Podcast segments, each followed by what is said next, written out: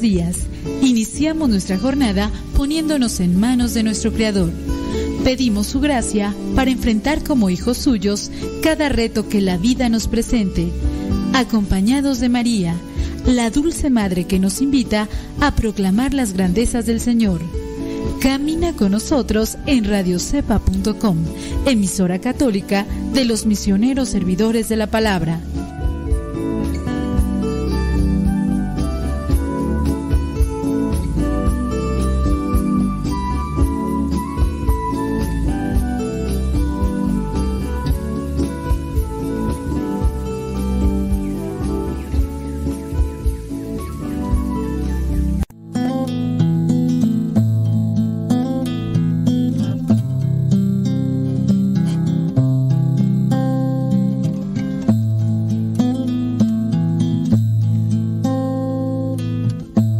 En este momento abrir tu corazón a Dios, abrir tu mente al Creador, al que modeló tu corazón, al que te conoce perfectamente. Háblale, no dejes pasar esta oportunidad. En el nombre del Padre, del Hijo y del Espíritu Santo. Señor Jesucristo, te doy las gracias por tantas atenciones que has tenido conmigo. Te doy gracias, Señor, porque me has dado muchas cosas. Y también, Señor, te doy gracias por las cosas que ya no tengo, por las personas que se alejaron o por las personas que están ahorita contigo.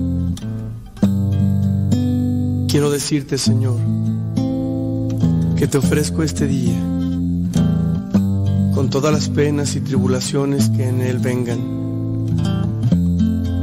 Quiero pedirte al mismo tiempo la fuerza de tu espíritu. No me abandones. No me dejes solo en este camino.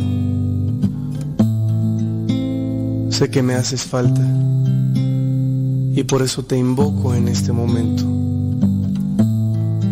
He llegado a descubrir que si tú estás conmigo, nada me falta. Señor. Solo tú bastas.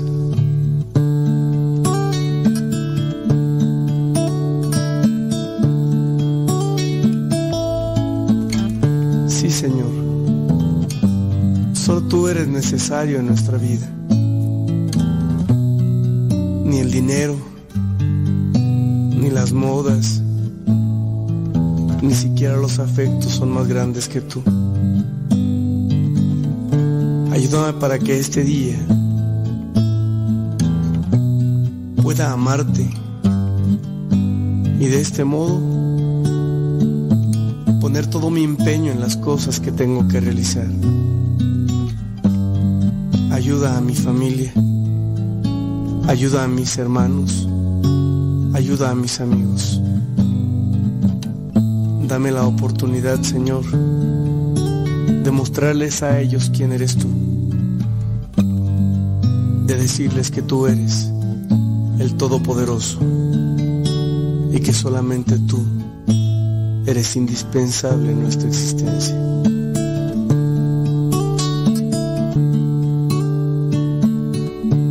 Hermano a que dispongas tu vida y tu corazón a esta experiencia de amor.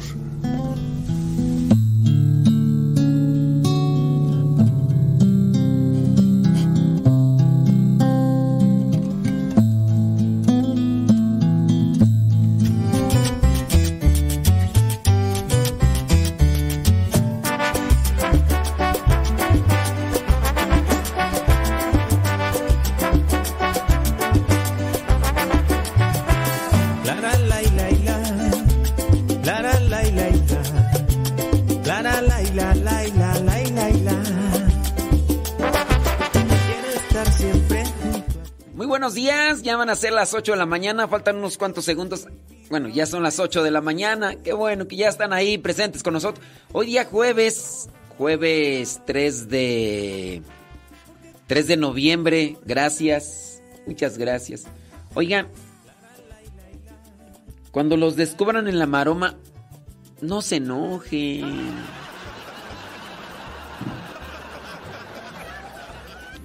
Es que te descubren en la maroma, te descubren en en la farsa, te descubren en y si se enojan. ¿Por qué? ¿Por qué se enojan? No, y serio, serio, serio. Y este, y pues no, oye, pues ¿por qué? Pues sí. O sea, pues o sea, tan, fácil y tan sencillo que podría ser decir, no, ¿sabes qué? Sí, la verdad sí. Sí, este... Sí, la, la regué.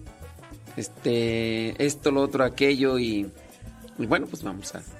Si es cierto, no, no, no es cierto. Eh, ah, no, pues sí, no, pues sí, la verdad sí.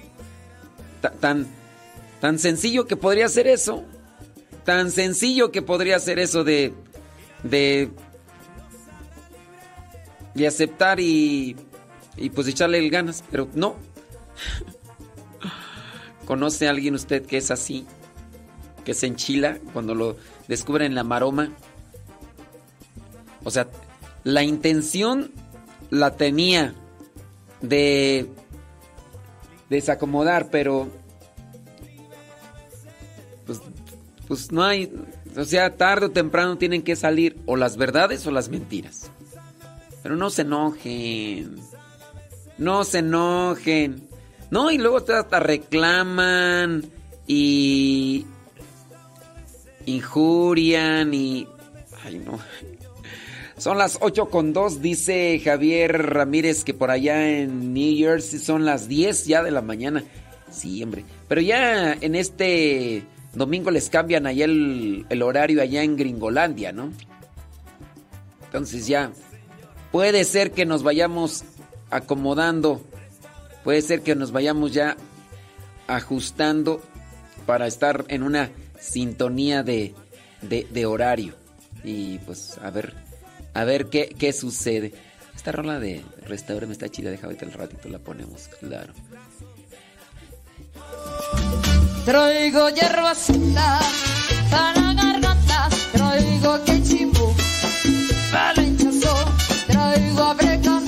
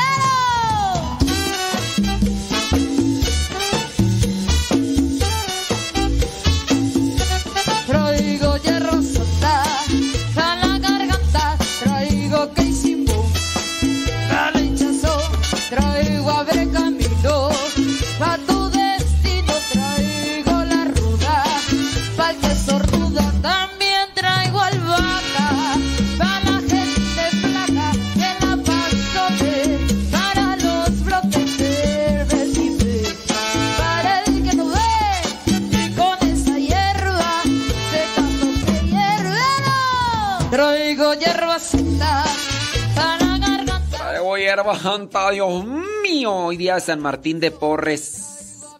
San Martín de Porres, uno de los santos conocidos. Saludos a Gustavo Tapia. Así es, Gustavo Tapia. ¿Qué dice? Cuando llegas a tu ofrenda... Eh,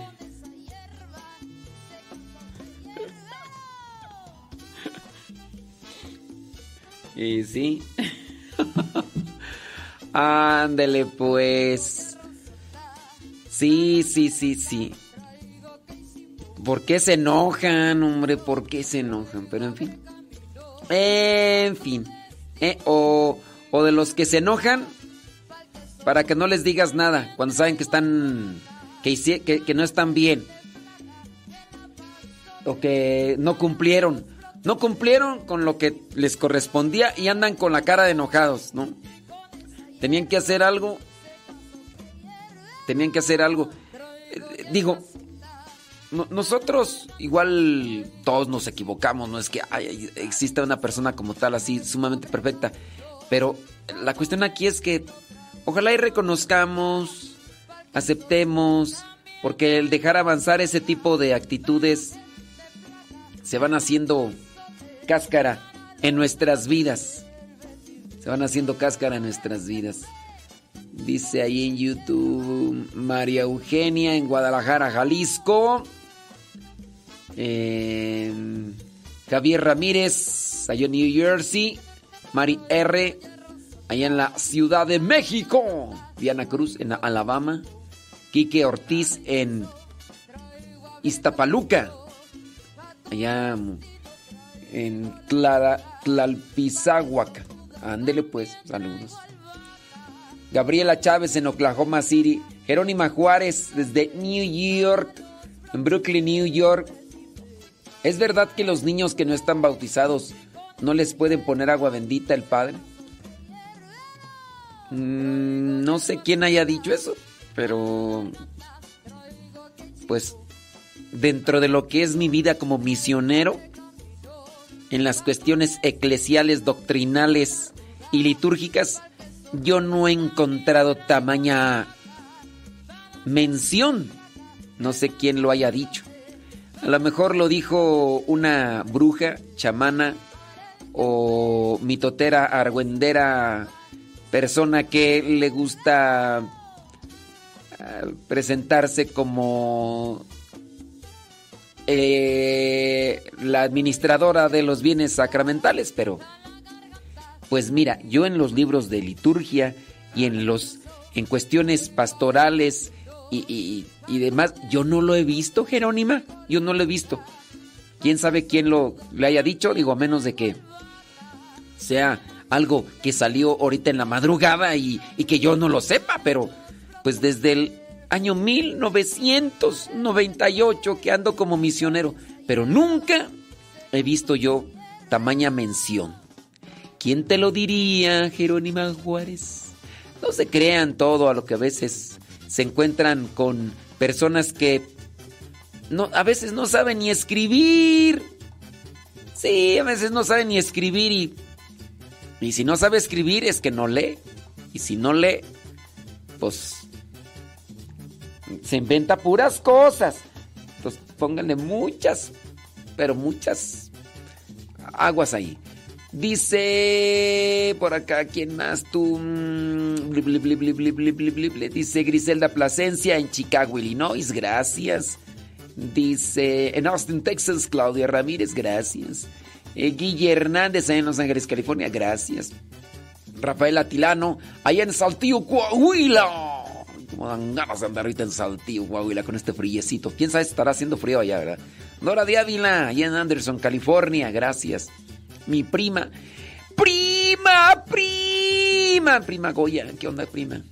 Saludos, dice Rocío Luna García desde Huejonapan, Tepeji Rodríguez, ahí en Puebla. Gabriela Ramírez en Houston, Texas, gracias. Eh, David Martínez en Norte Carolina. Andele pues, Yuri Tobías en Garland, Texas. Gracias. Y este. Ay, tú. Ahí en el YouTube se me esconde un un saludo que ya no veo ahí, quién sabe quién. Dice, saludos a mi esposo Milton Ramírez que va rumbo al trabajo, pero no veo quién lo escribe, quién sabe por qué ya no me da chance de aquí de, ver el mensaje, quién sabe qué pasó ahí en el, en el YouTube. Ay, Dios. Sí, te pongan mucha atención, hombre. No, no le hagan mucho caso, no le hagan mucho caso a las cosas que a veces se escuchan de gente que, que, que quién sabe. Ya, no voy a mandar saludos a la señora Gaby Ordaz. Ya, ya toda esta semana no nos ha mandado saludos. Yo a mí se me hace que ya, ya le cambió. Ya anda escuchando ya radio. Radio. Radio Conchinchino. Ni Guayumí, ya, ya. Guayumí ya también ya. De haber cambiado ya Mariano Osorio, quién sabe qué.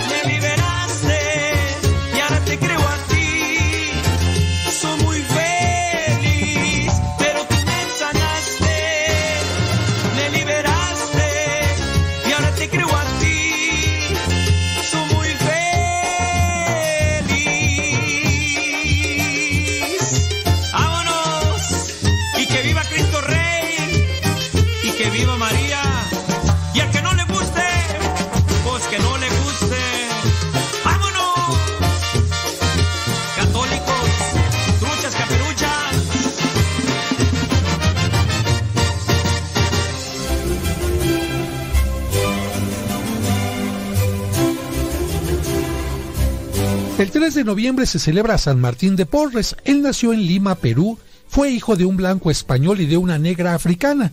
Claro que por el color de su piel, su padre no lo quiso reconocer y en el libro de su bautismo pusieron de padre desconocido. Qué sinvergüenza, señor, ¿verdad? Su infancia no fue demasiado feliz, pues por ser mulato era despreciado en la sociedad. Aprendió muy bien los oficios de peluquero y de enfermero y aprovechó estas dos profesiones para hacer muchos favores gratuitamente a los más pobres. A los 15 años ingresó a la comunidad de los padres dominicos y con la ayuda de varios ricos de la ciudad fundó el asilo de Santa Cruz para reunir a todos los vagos, huérfanos y limosneros y ayudarles a salir de su penosa situación. San Martín de Porres murió el 3 de noviembre de 1639 a los 60 años.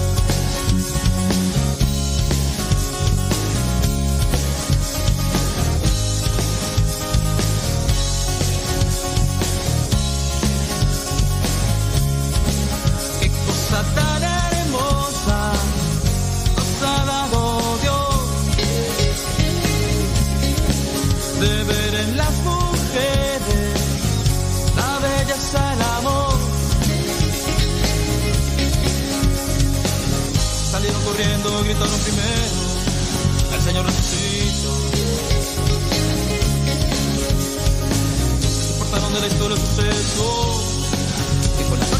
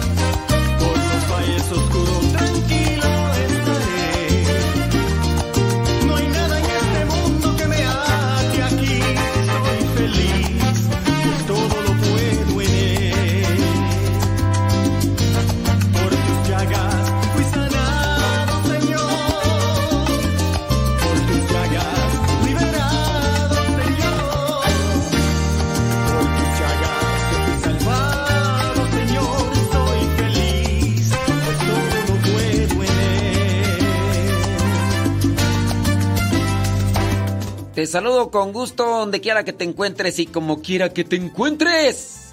Espero que te encuentres muy, pero muy bien. Y si no te encuentras bien, ¿qué hacemos? Eh, hay, que hacer cosas, ¿no? Para encontrarnos bien y todo. Mm, si no me encuentro bien, cuando no me encuentro bien, ¿qué tengo que hacer? Es que no me encuentro bien. Mira, cuando no te encuentres bien, dentro de lo que podríamos hacer de forma inmediata, es acomodar nuestra vida. Acomodar nosotros. Acomodar nuestros pensamientos, esperar, tranquilizarnos para dejar que las cosas vayan fluyendo, tratar de no poner demasiada atención en, nuestros pensamientos, tratar de no poner demasiada atención a las cosas que suceden en la mente, porque la, mente es muy traicionera, la mente es muy fugaz y, y muy veloz y nos puede dominar y controlar. Entonces, hay que tener mucho cuidado con todo lo que aparece en la mente común presagio, como un pensamiento, como una advertencia. Y tratar de tranquilizar los pensamientos, tratar de tranquilizar incluso nuestras emociones. Y en la medida en que nosotros vayamos aplicando eso, pues las cosas pueden ir caminando mejor. Déjame pasar a saludar a los que están ahí ya conectados, a los que nos dicen dónde nos escuchan y son los, que tienen siempre ese tiempo de, saludarnos, que ya nos siguen de algún tiempo. Hay, hay personas que nos escuchan y que no pueden escribir por diferentes circunstancias, pero cuando tienen la oportunidad ya nos dicen, yo siempre lo escucho, pero no tengo chance de escribirle. Ándele, pues cuando tengan chance, mándenos. Mándenos sus mensajes. Si eh, sí les platiqué, no, ni, ni me acuerdo, es que a veces no platica. De unas cartitas que me mandaron unas cartitas que me mandaron, así, cartas escritas. No sé, pero mira, alguien nos puede mandar un correo electrónico, nos puede mandar los mensajes ahí para las redes, por las redes sociales, pero ciertamente el, que se den un tiempo para, para escribir en una hoja y meterle en un sobre y todo eso, e, esto lo tiene uno aquí, lo, pues hasta lo tiene más presente. Eh, pues, bueno, eh, qué era? ¿Por dónde iba tú? Este. ah, sí, que hay personas que, nos pueden escribir y, hay personas que no nos pueden escribir, pero que ahí están ahí conectadas. Y estas personas dicen, nosotros no tenemos chance de escribirle, pero se manifiestan. Y bueno, saludamos a los que nos dicen, dice Mari Viguri, ahí en Cuautitlán, Izcalli, Estado de México. Andy Peralta en Huichapan, Hidalgo. Gracias. Eh, Lupe Barriga, saludos, dice allá en Lake James, Marian, Carolina del Norte. Saludos, dice Mari Lee, desde Atlacumulco, Estado de México. Saludos, dice... Allá está Odalis en Perú, gracias. Saludos, dice desde Silmar, California, Gaby González, María Gamino, Chandler, Arizona. Desde el Monte, California, allá está Norma Soto. Está allá en Dallas, Texas, Beatriz Ramos Ayala. Eh, Herme González en Austin, Texas. Allá en Columbus, Ohio, está Alejandra Ayala. Sebastoribio en Nueva York, gracias. Florencia Pérez allá en Nueva York también, saludos. Y dice por aquí, bli, bli, allá en Long Beach, California, está Rosalía González. Gracias, Vanessa Zapata en Texas. Saludos a Betty Galván allá en Springfield, Oregon. Bueno, pues ahí están algunos de los que nos mandan saludar. Muchísimas gracias. ¿En qué estábamos tú? Ya hasta se, ya hasta se me fue el avión, hombre. Ah, irá pues, hombre. Bueno, la, la cosa es que tenemos que hablar de en quién ponemos nuestra confianza en quién confiamos.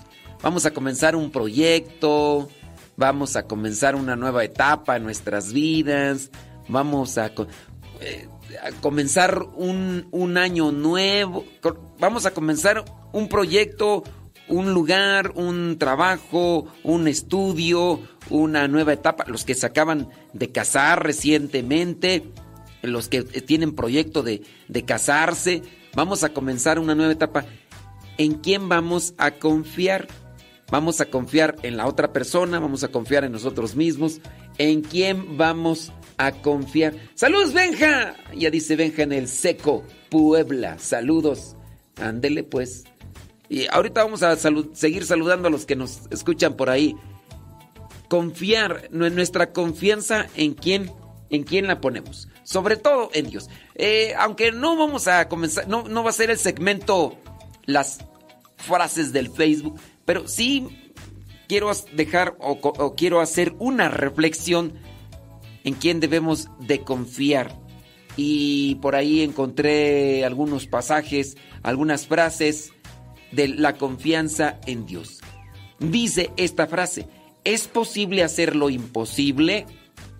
Lo imposible dentro de un margen, no, no es imposible que esta persona cambie, no es imposible que te haga caso, no es imposible que acepte, no es imposible.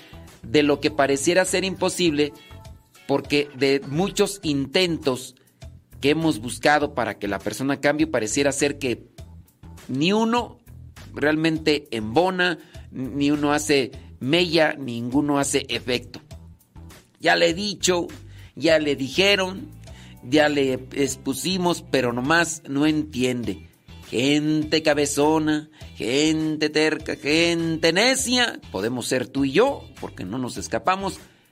Es posible hacer lo imposible cuando confías en el Dios de todas las posibilidades. Recordemos ese momento en el que aquellos tres ángeles se le aparecen a Abraham y pues le dicen que, su esposa eh, va a tener un hijo el siguiente año. Dice, no, hasta la esposa se rió, dice, no, ya, ya estamos grandes, ya estamos ancianos. Esto no se ha visto en forma natural, esto no se ha visto de manera humana que a esta edad pudiera darse a ver, ¿por qué te ríes? ¿Por qué te ríes? No, yo no me estaba riendo. Ah, ¿Cómo no? Para Dios no hay imposibles. Ahí está también Isabel. Isabel. Ah, por cierto, Ani nos manda mensajes. Isabel allá de Puebla. Isabel. Tit. Puede ser que ya creció Isabel. Y ya por eso ya no nos manda mensajes. Está como Sofi. Sofi ya también creció.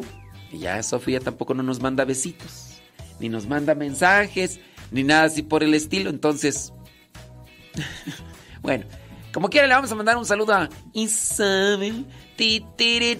no, pero estamos hablando de Isabel, la prima, la pariente de la Virgen María, que ya siendo grande de edad, ya siendo grande, también estaba ya en el sexto mes de embarazo. Y le dijo el ángel a la Virgen María, para Dios no hay nada imposible. Hay que confiar en Dios, no hay que confiar tanto en nuestras posibilidades.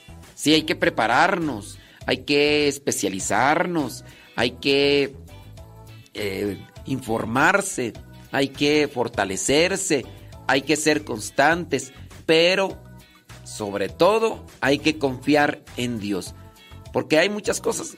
Platicaba por ahí con alguien que me exponía su situación intelectual. Dice, yo no soy inteligente.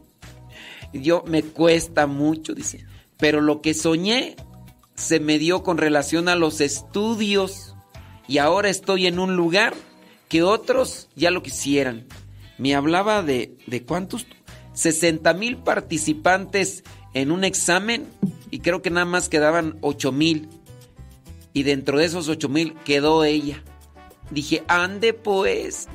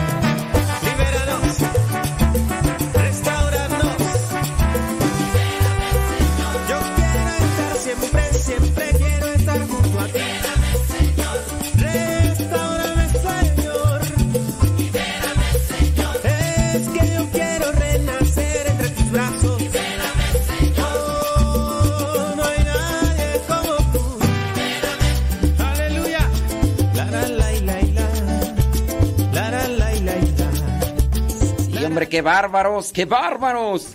Dice Reinaldo, dice, ¿para qué nos pide que mandemos mensajes si no contesta? no se enojen, pues, hombre. Mira, pues, a esta hora de la mañana y, y, ya bien enchilados, voy a creer, no, hombre. Saludos, dice Carlos Patiño desde Ojo Seco, allá en Celaya, Guanajuato. Allá está Roselina en Carolina del Norte.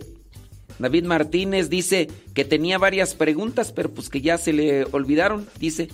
Y dice, em, dice que tenía varias, tenía varias preguntas que me llegan cuando estoy trabajando, pero ya se me fueron. Cuando regresen se las digo.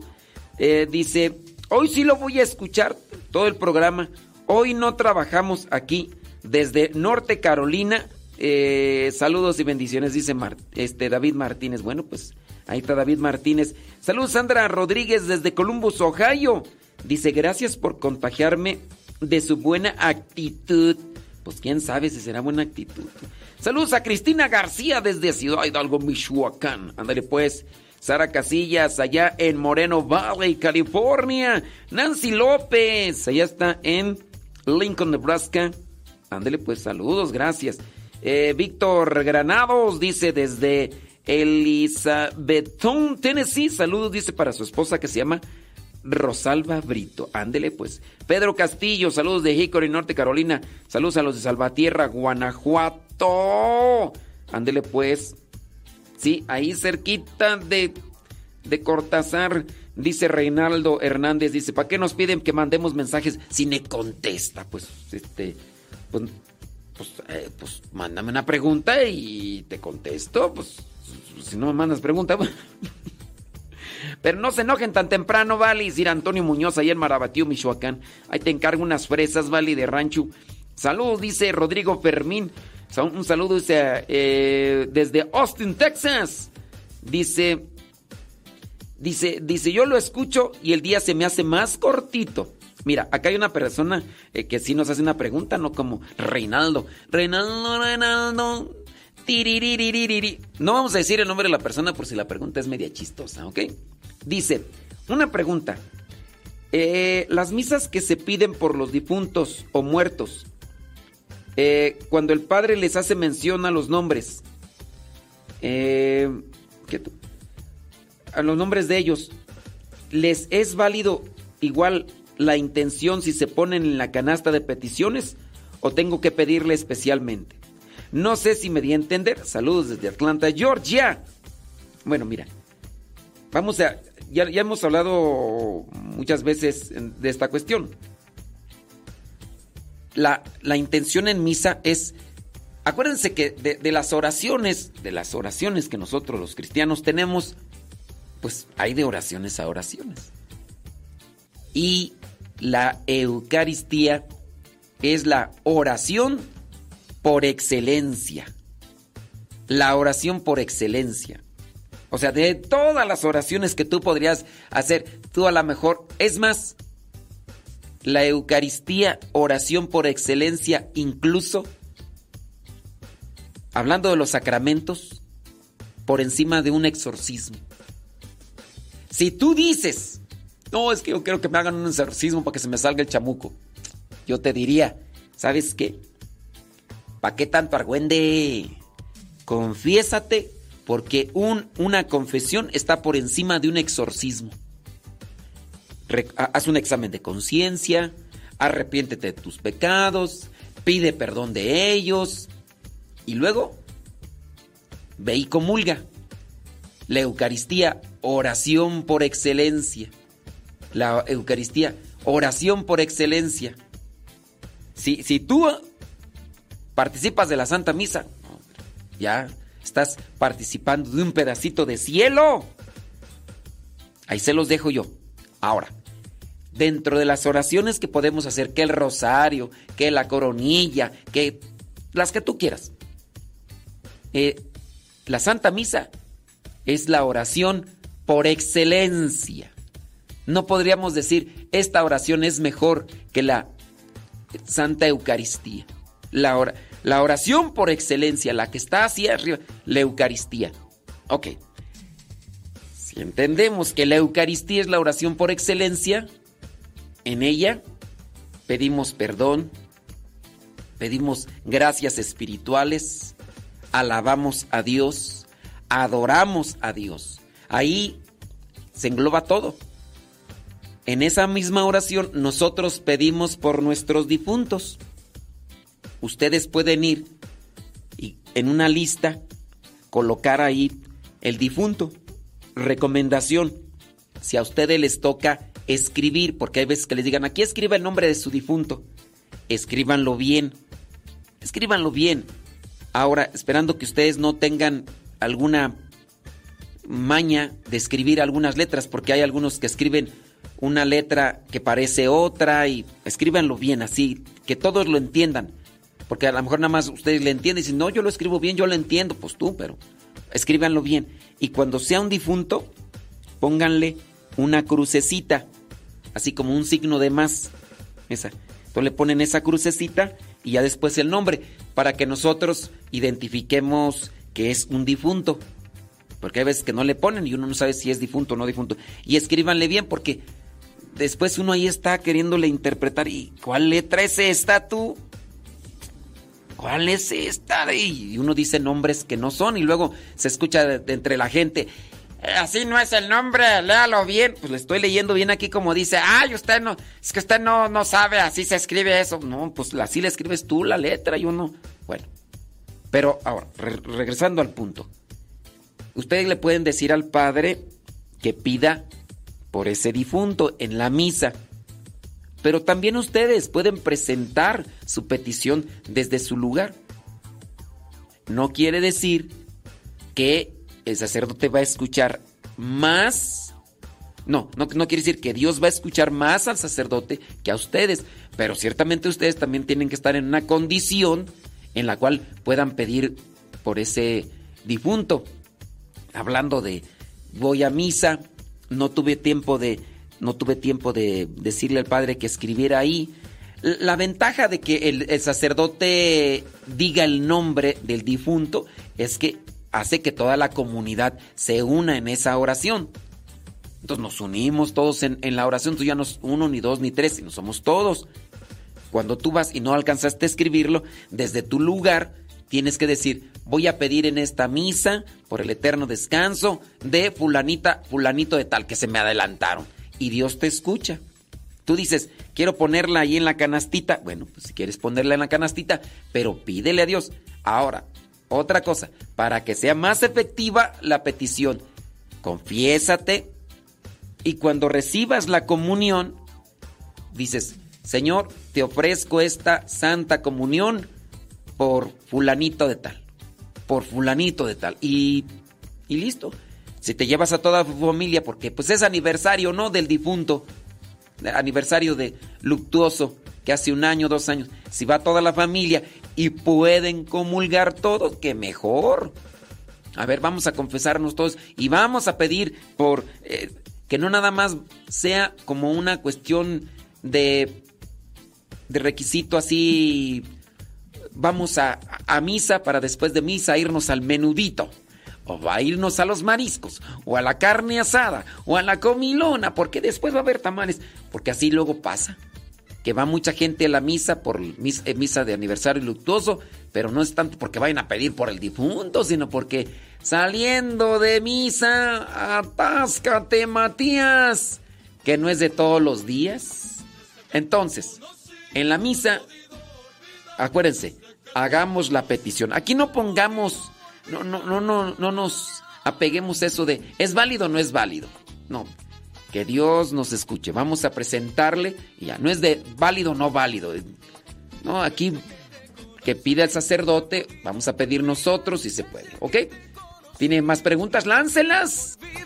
Lo que has hecho tú por mí, sé que nadie más lo hará. Lo que has hecho tú por mí, sé que nadie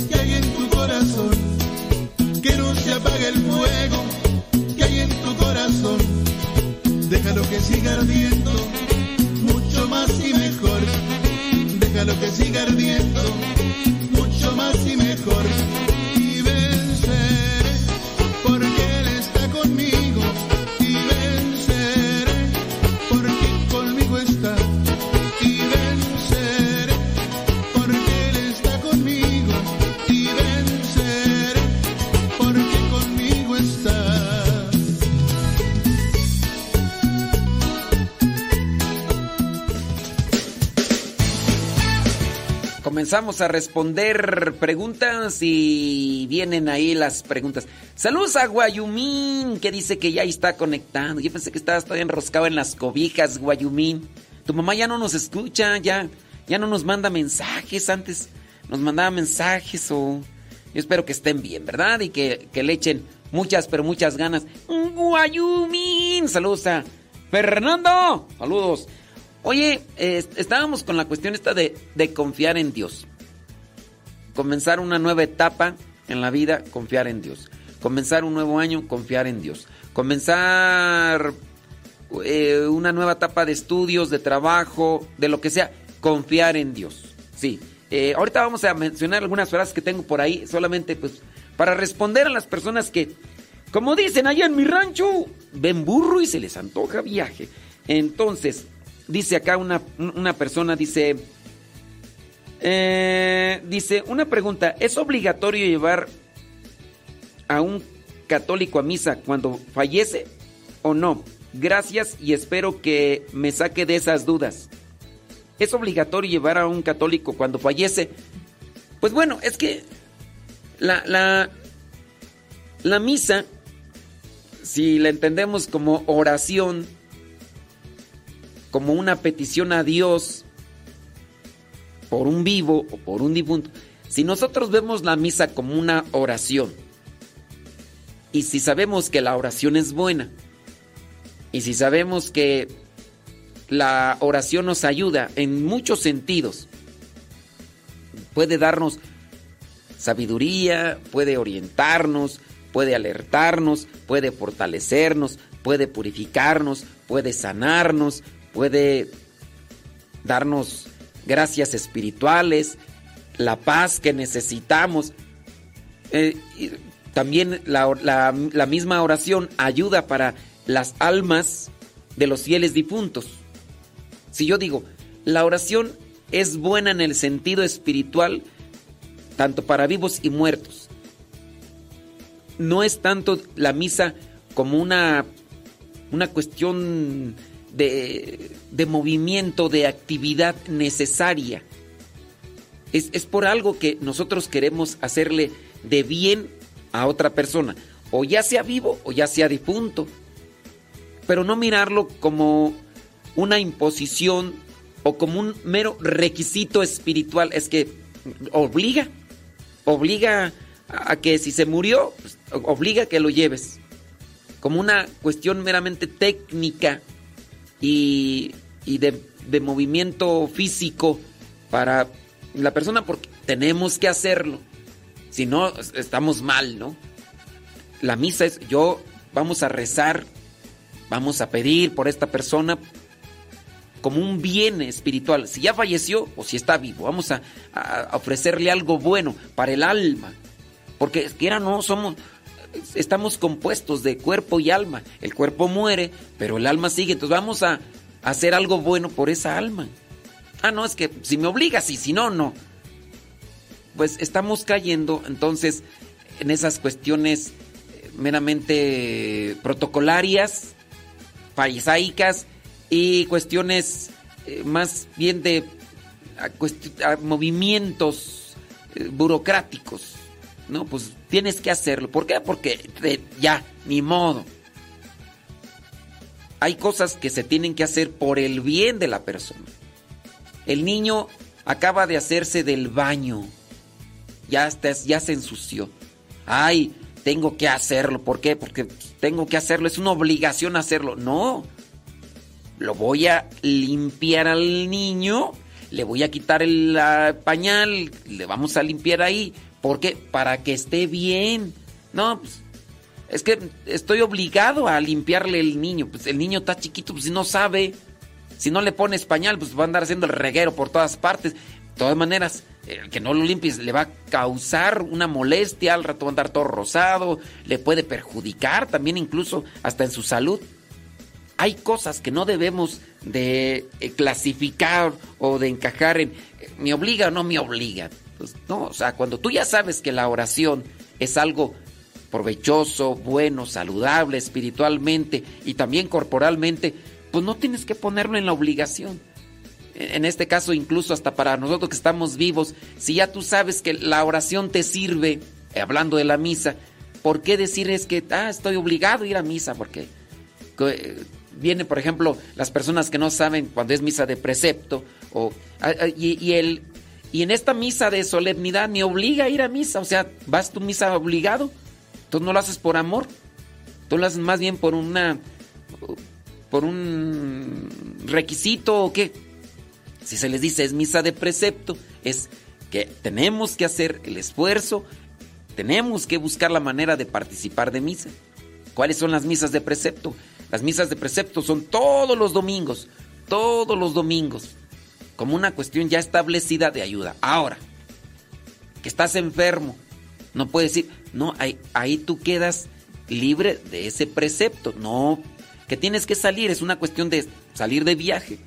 No se puede el domingo, no hay manera de cambiarlo, es pues ni modo. Bueno, sales de viaje y ofrece también eso, entonces hacer tus oraciones. Pero si todo lo queremos clasificar en obligaciones, simplemente quiere decir que entonces no entendemos el valor espiritual de lo que son los sacramentos o de lo que es la oración.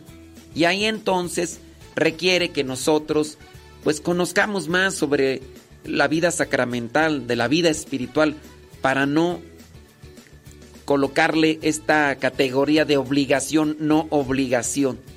Y pues nosotros perjudicarnos, ¿no? Porque nos, nos perjudicamos en ese sentido de, de estar siempre clasificando, no, lo tengo que hacer, no hay de otra. E incluso a uno se le hace más pesado cuando uno mira las cosas por obligación. Yo lo hago para que esté bien. Voy a limpiar a este niño para que esté bien. Voy a darle de comer. Ay, es que tengo esa obligación de darle de comer. No, voy a darle de comer porque eso le ayuda, eso le beneficia, eso es saludable. Traten de mirar las cosas desde esa perspectiva para que no lo vean como una carga, porque eso viene a resultar una carga, criatura, y, y qué pesada es la carga cuando se miran así. Vámonos con estas frases, hombre, que busqué por ahí, que, que pueden ayudarte. Ya miramos una, es posible hacer lo imposible cuando confías en el Dios de todas las posibilidades. Dice esta otra frase, nunca tengas miedo de confiar un futuro desconocido a Dios. Nunca tengas miedo, dudas. Si dudas de confiar tu futuro a Dios, quiere decir que no conoces a Dios. Dedícate entonces a conocer más a Dios para que deposites tu futuro, confíes tu futuro en manos de Dios y las cosas salgan mejor, las cosas resulten mejor. Si yo confío en Dios, si yo deposito mi mano, mi situación, mi vida, el matrimonio, mi vida consagrada a Dios, las cosas van a salir bien. Pero si yo no conozco a Dios, no voy a confiar en Él. El ejemplo tan, pero tan mencionado de al niño que confía en su papá. Y el niño se sube allí a, una parte alta y, y el niño así se avienta, papá, agárrame. Y el niño se avienta a los brazos de papá. ¿Por qué? Confiando en que lo va a agarrar. Así, tu matrimonio, confíalo en Dios. Haz, ok, confiarlo en Dios no es de que Dios eh, me tiene que hacer todo lo que yo no voy a hacer. Dios tiene que arreglarme todo. Yo me voy a cruzar de brazos, yo no voy a hacer nada y, Dios tiene que mover todas las... No, pues no. ¿Quieres que tu matrimonio, Guayumín, vaya viento en popa, como dice eh, el refrán? Bueno, pues confíalo en Dios. Confíalo en Dios. No te sueltes de la mano de Dios. También que tu esposa no se suelten de la mano de Dios. Y las cosas van a salir mejor. Pero, pues, ¿qué hay de aquellos que en ocasiones, pues, no ponen o no confían su vida, su matrimonio, su nueva etapa en Dios? ¿Qué, qué hay? Pues, hay mm, accidentes, hay desilusiones, hay decepciones, hay de todo. Día y noche estoy pensando y pensando. Es mi sueño el vivir como hermanos, valorando al que hoy está a tu lado. Respira con aliento profundo, paso a paso en este mundo veo gente sin rumbo. Aquí estoy, escucha mi voz.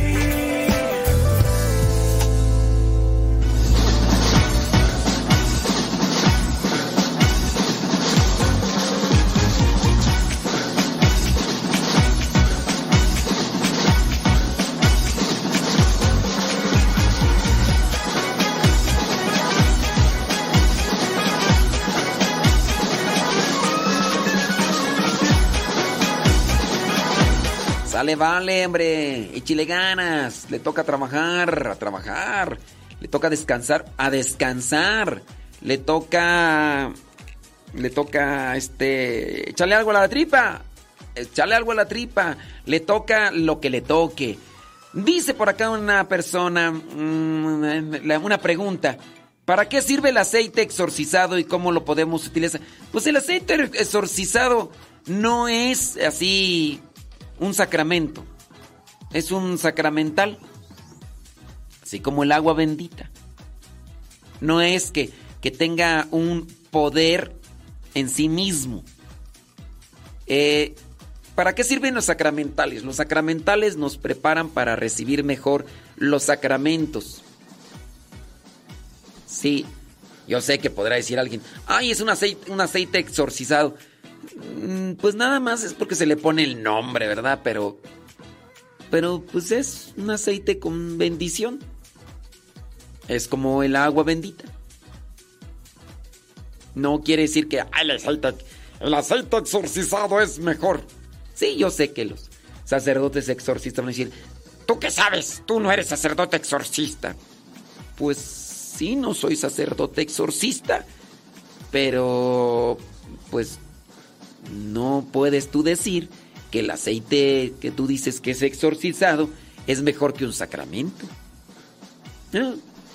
Eh, Los sacramentales nos ayudan y nos sirven para prepararnos a recibir los sacramentos. Pueden estar eh, el agua, em, puede estar el agua bendecida, eh, el aceite si tú quieres exorcizado, otras cosas más ahí que les ponen ese títulos. Pero si tú no estás confesado y tú no estás en gracia, pues ahora, si estás en gracia y tienes estos elementos llamados sacramentales, son mejores. Son, eh, eh, te ayudan más en lo espiritual. Pero decir, por ejemplo, que yo traigo aceite exorcizado y aunque yo esté en pecado mortal, eh, nada me va a hacer el maligno por fuera, aunque por dentro lo traigas. Eh, Eso ya cae en lo que vendría a ser la superstición. Yo sé que hay muchos sacerdotes por ahí que se llaman exorcistas. Digo se llaman porque al final de cuentas uno no puede comprobar porque a veces muchos de estos sacerdotes son sacerdotes vagos. Es decir, no están fijos en una diócesis y andan brincando como chapulines de un país en otro, de una diócesis en otra porque son inestables, porque tienen cosas que, que no se ajustan, incluso a la misma jerarquía, no son obedientes, no... Y sí, a lo mejor no son... eh, no son cismáticos o no son...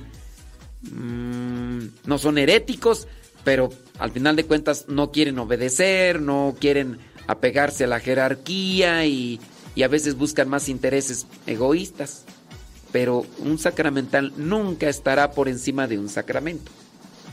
Y bueno, ahí con relaciones. ¿Para qué sirve un, entonces un aceite exorcizado? Pues es un... Si tú te quieres poner aceite bendecido, porque eso es un aceite bendecido. Tiene una bendición ese aceite, así como el agua bendita es un aceite bendito. Y ya. Y ya.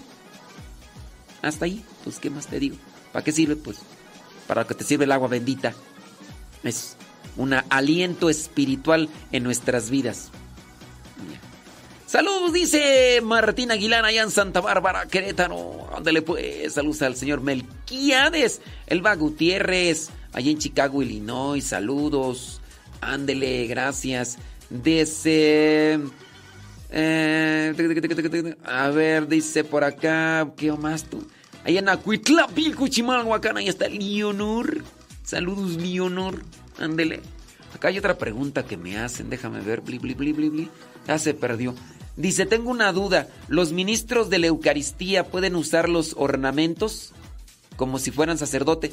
Es que, miren, están mal desde el momento en el que no saben cuál es el nombre específico de las personas. Les voy a corregir, esperando que no se me enchilen, porque luego se me enchilan cuando les digo que ustedes están diciéndole, eh, espero que no se enojen, ¿verdad? Hay un nombre específico, hay un nombre específico, ministros ex- extraordinarios de la comunión. No se les dice ministros de la Eucaristía. No se les dice ministros de la Eucaristía. Los ministros de la Eucaristía son los sacerdotes. Ministros extraordinarios. Los ordinarios, pues es el obispo, es el sacerdote. Ni siquiera el diácono es ministro ordinario de la Eucaristía. Menos va a ser ministro de la Eucaristía un laico. El nombre propio es ministros extraordinarios de la comunión. Porque ellos dan la Eucaristía, hacen la común unión entre Dios y el peligrés. Sí, espero que no te me enchiles por la corrección que te estoy haciendo del nombre específico. Ahora, sobre tu pregunta, que si los ministros extraordinarios de la comunión pueden usar los ornamentos del sacerdote, el derecho canónico establece en un número que no me acuerdo, pero lo podemos buscar y, decírtelo, pero ahí en el derecho canónico está que quien use los ornamentos sagrados como si fuera sacerdote o diácono, cuando no lo es, incurre en una pena grave y en una falta litúrgica grave. No puede un ministro extraordinario de la comunión ponerse los ornamentos sagrados porque está usurpando lo que es un ministerio y está incurriendo en engaño al pueblo de Dios.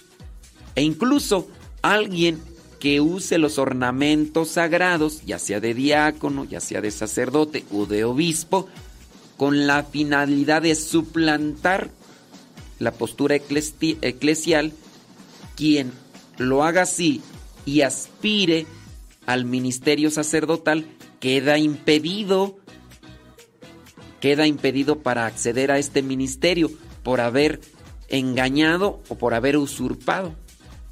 Imagínate, hasta ese punto llega lo que vendría a ser la, la, pena eh, canónica.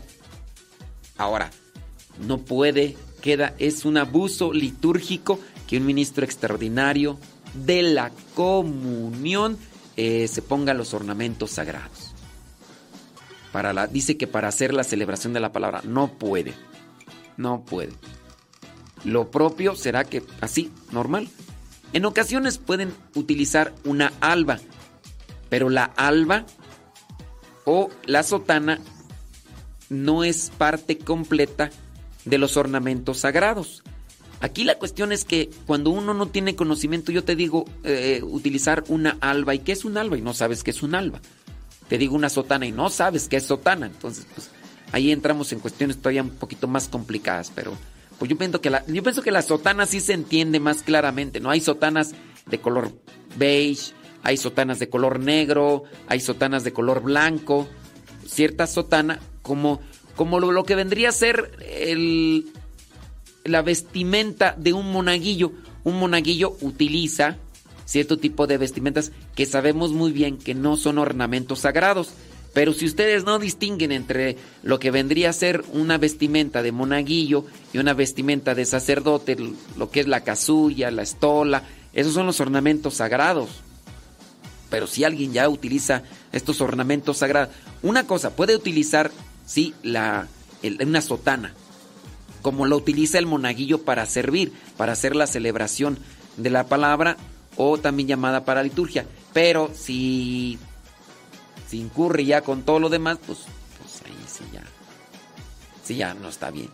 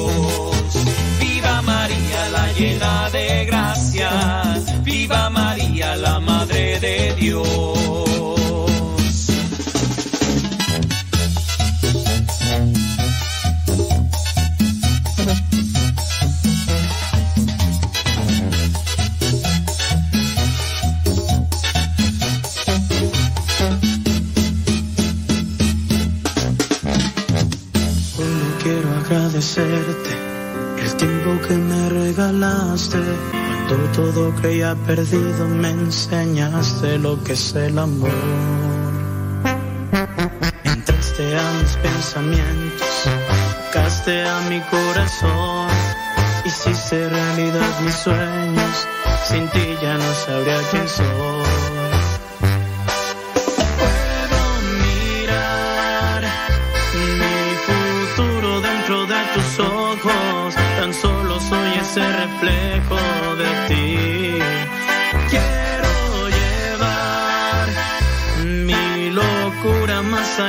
Cielo, tocarte y nunca alejarme de ti. Cuando no estoy contigo, mi vida ya no tiene ningún sentido. El aire que tu aliento da me falta para respirar. Mi corazón sigue latiendo, más sin ti yo siento que me estoy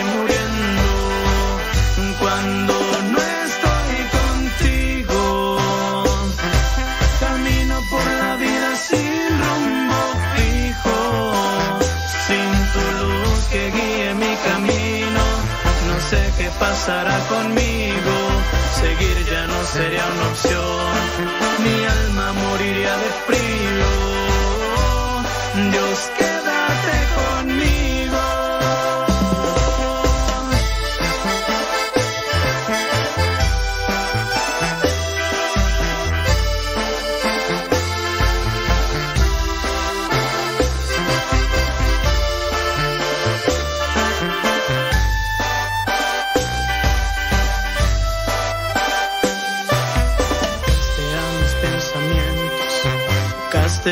Tocaste a mi corazón, hiciste realidad mis sueños, sin ti ya no sabría quién soy.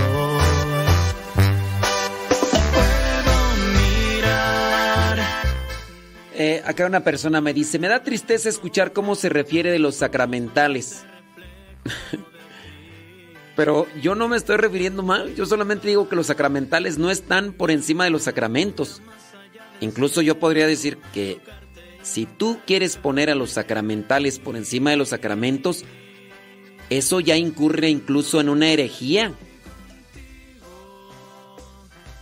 En una herejía. Si tú quieres poner a los sacramentales por encima de los sacramentos, eso ya es una herejía. Dice, no cuestiono su conocimiento, pero si no tuvieran efecto, a ver, yo nunca dije que no tienen efecto. Yo nunca dije, si lo entendiste así, bueno, esa es la manera como tú la entendiste, pero yo nunca dije que no tienen efecto. E incluso dije, los sacramentales, los sacramentales preparan para recibir mejor los sacramentos. Es decir, que en la utilización de los sacramentales, nosotros aprovechamos mejor los sacramentos. Eso es lo que estoy diciendo. No estoy invalidando los sacramentales, no. Yo te podría decir que incluso tengo sacramentales que a lo mejor utilizo más que muchos de ustedes, nada más que yo no lo digo. Yo utilizo el agua bendita. Yo aquí no tengo ya mi palma bendita. Tengo este agua de Fátima. Y, así puedo tener sacramentales en mi haber que utilizo todos los días. Pero, pues bueno, es una manera como tú lo entiendes. Y yo diría que tendrías que corregir esa postura. Tú dices, eh, dice, porque, dice, yo, yo preguntaría, ¿por qué existen el mal? Esa es otra, esa es otra cosa. Aquí no hay que revolver los sacramentales con el mal. El hecho de lo que sean los sacramentales no tiene que ver nada con, con el mal. Esa es como que una interrogante muy aparte, separada. El mal es la ausencia de Dios. En la medida en que nosotros nos ausentamos de Dios, el mal se arraiga entre nosotros. Pero no tiene que nada que ver con, con, la, con el tema de los sacramentales. Después eh, haces otro cuestionamiento. Dice, ¿por qué? Porque existió el Padre Pío que fue un exorcista o el Padre Gabriel Amor. Ok, aquí encontramos un tema que está muy distanciado de los sacramentales. Los padres exorcistas sí están, pero hay muchos sacerdotes que se dan título de exorcistas y no lo son. El ser exorcista no es un título que yo me arraigue. El ser exorcista es una delegación por parte del obispo. Un sacerdote exorcista que ande brincando de una diócesis en otra, incluso incurre en la invalidez. Como podría ser también este el ministro extraordinario de la comunión. Y te voy a poner un ejemplo para que no me hagan juicio a la ligera. Un ministro extraordinario de la comunión es ministro extraordinario de la comunión en su parroquia. Cuando esta persona, que es ministro extraordinario de la comunión, brinca a otra comunidad, a otro pueblo, cuando brinca a otra comunidad, a otro pueblo o a otra parroquia, ahí ya no es ministro extraordinario de la comunión, porque solamente es ministro extraordinario de la comunión en la parroquia. Ahí se le dio la delegación, ahí se le, se le dio ese ministerio. Igual el sacerdote exorcista. El sacerdote exorcista es una delegación que le da el obispo y dice, a ver, fulano de tal va a ser el exorcista de la diócesis. Ah, bueno. Pero yo no puedo andar brincando de una diócesis en otra, en otra, en otra, diciendo, ay, soy sacerdote exorcista. Soy. Creo yo que ustedes tienen poco conocimiento de eso y hacen un juicio a la ligera de lo que yo estoy diciendo. Y me están imputando, me están adjudicando cosas que yo no digo. Ni estoy invalidando a los sacerdotes exorcistas. Aquí en, en Texcoco no hay un sacerdote exorcista. Aquí no lo hay. No se le ha dado a alguien la delegación hasta el momento de lo que yo sé. Hay diócesis que no tienen. Pero sí hay muchos sacerdotes en internet que se adjudican el título de ser sacerdotes exorcistas cuando no lo son, porque eso es una delegación de parte del obispo. Si el obispo viene y me dice, Modesto Lule, tú vas a ser el sacerdote exorcista, Dios, ampárame y ayúdame. Pero hay muchos que ciertamente lucran con ese título que ellos andan diciendo. Soy sacerdote exorcista, te delegó el obispo. Entonces, yo les invitaría a que ustedes no hagan un juicio a la ligera para que no incurran tampoco en una desobediencia y también no incurran en la desinformación. Los sacerdotes exorcistas están, pero son delegaciones que dan el obispo, no son cosas que uno puede asumir de forma personal. Yo, yo, yo soy sacerdote exorcista. Por ejemplo, el padre Ernesto María Caro es sacerdote exorcista delegado por el obispo en la arquidiócesis de Monterrey. Los sacerdotes exorcistas que son oficialmente delegados por el obispo se presentan y se exponen en público diciendo dónde están y quién los delegó. Vean ustedes al padre Ernesto María Caro.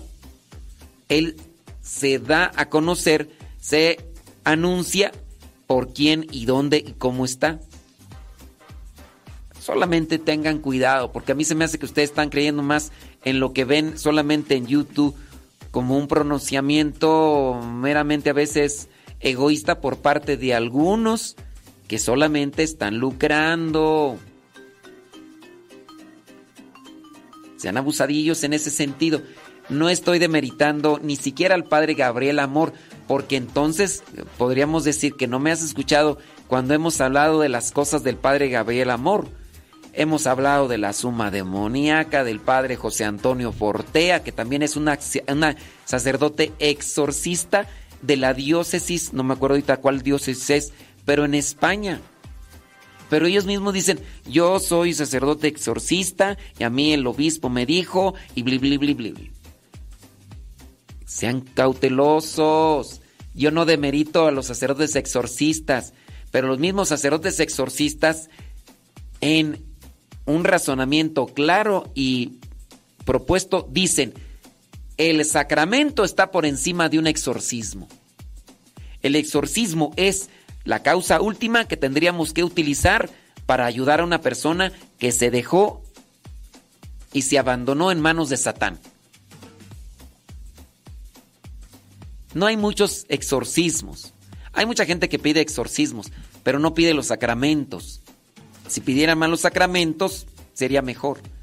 Pero yo creo, no es una persona, ni son dos, ni son tres, ya son más cinco personas las que me mandan mensajes que porque piensan que estoy atacando a los sacerdotes exorcistas y es mal fundada su apreciación o su señalamiento. Pero está bien que me lo manifiesten porque me da este tiempo para incluso aportar y aclarar la confusión que en ustedes se está suscitando por lo que estoy diciendo. Entonces me da oportunidad para ampliar esto. Son aquí elementos que eh, la persona, que no digo su nombre para que no se sienta expuesta o exhibida, eh, son planteamientos eh, que están mezclados y que no ayudan para tener una reflexión. Los sacramentales nos ayudan, nos sirven para recibir mejor los sacramentos. No hay que anteponerlos a los sacramentos. Eso que ya que, el mal que existe, esa es una cosa aparte. Yo no estoy diciendo que el mal no existe. Si tú me lo aplicas en este sentido, eh, está, está mal tu, tu planteación. Yo no estoy diciendo que el mal no existe.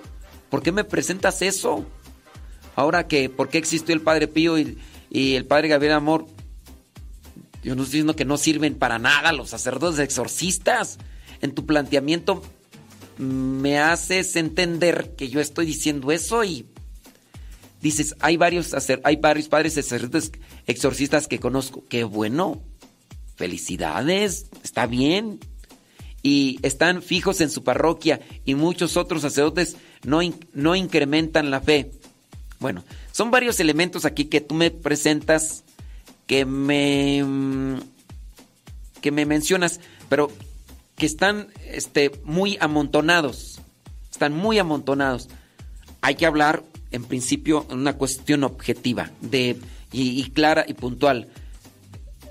¿Quieres rebatirme sobre los sacramentales? Porque a lo mejor piensas que estoy diciendo otra cosa. Vamos a hablar sobre los sacramentales, pero no acumulemos eh, diferentes puntos de opinión que, que, están totalmente distantes si, si, quieres hablar sobre el mal y si yo dije algo que el mal no existe, hablemoslo. Y también sobre los padres exorcistas, no devalúo ni demerito la postura de los sacerdotes exorcistas. Solamente estoy diciendo que hay sacerdotes exorcistas. Tampoco puedo decir los nombres porque mucha gente se queda con los nombres y piensa que solamente estoy atacando a, a un sacerdote y no sean cautelosos. Si ustedes conocen un, un sacerdote exorcista, qué bueno. Bendito sea Dios. Qué bueno. Son pocas las personas que necesitan un exorcismo. Son pocas. vean los videos incluso de un padre exorcista popular que después del padre Gabriel Amor, podría yo decir que él es el número que sigue. Ya el padre Gabriel Amor falleció. Muy bien. Yo podría decir que ahorita de los más conocidos y que yo puedo decir que son más claros y más objetivos y más apegados al magisterio y todo, el padre José Antonio, José Antonio Fortea, que yo he hablado ya de sus libros, que incluso los he recomendado y, y demás. Entonces, solamente es una evaluación, ¿verdad? Para que tengamos ahí presente esta cuestión. ¿Sale, vale? Ándele pues, hombre, échele ganas y pues aclarar las cosas que están en duda para tener una, un mejor criterio y razonamiento de lo que es la, nuestra fe y sobre todo buscar a Dios siempre, no apegarnos a posturas o planteamientos meramente eh, a veces del razonamiento o de ideas que son solamente ideas intelectuales. Hay que tener mucho, pero mucho cuidado.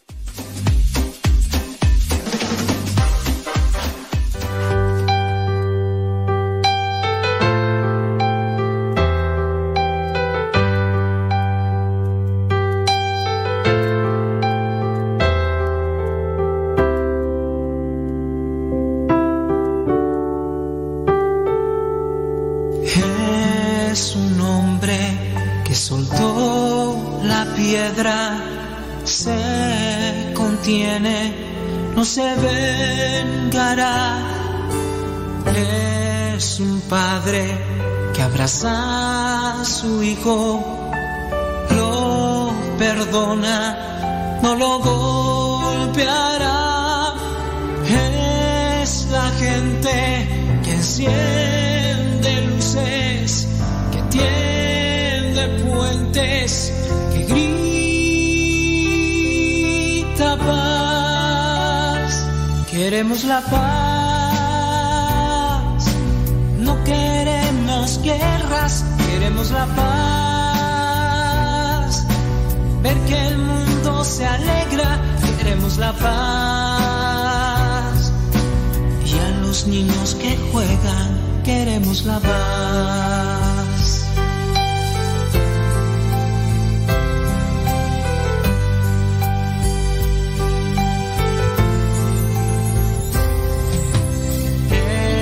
Es un joven se detiene, que no se olvida de vivir, de amar.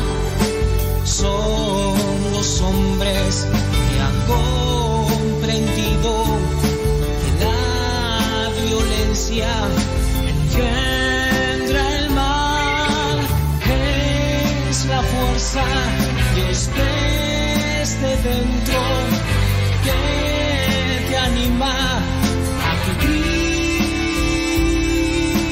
paz. Queremos la paz, no queremos guerras, queremos la paz. Ver que el mundo se alegra, queremos la paz. Y a los niños que juegan, queremos la paz.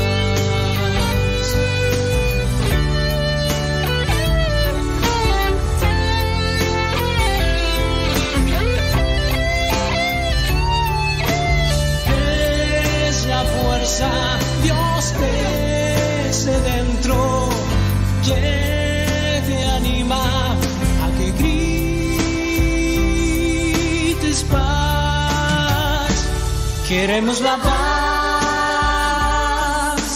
no queremos guerras, queremos la paz. Ver que el mundo se alegra, queremos la paz. Y a los niños que juegan, queremos la paz.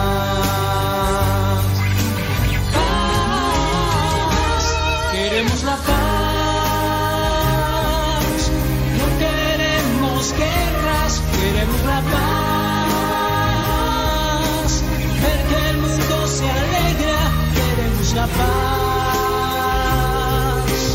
y a los niños que juegan. Paz, no queremos guerras, queremos la paz. Ver que el mundo se alegra, queremos la paz. Y a los niños que juegan, queremos la paz. Y a los niños que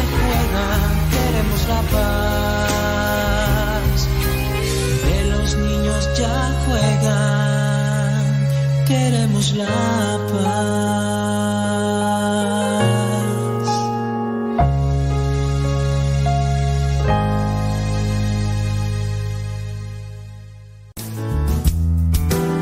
Quien ha conocido a Dios no puede callar. Continúa con la programación de radiocepa.com.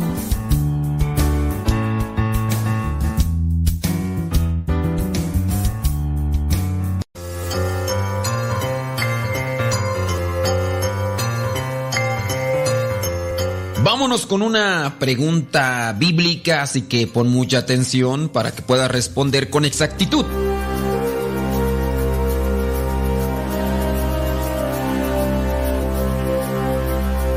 La pregunta es la siguiente. En el Antiguo Testamento hay un personaje que viene a soñar con vacas gordas y vacas flacas. ¿Quién es este personaje que soñó con vacas gordas y vacas flacas? ¿Fue José? ¿Fue Jonás? ¿O fue el faraón? ¿Quién fue el que soñó con vacas gordas y vacas flacas? ¿Fue José? ¿Fue Jonás? ¿O fue el faraón?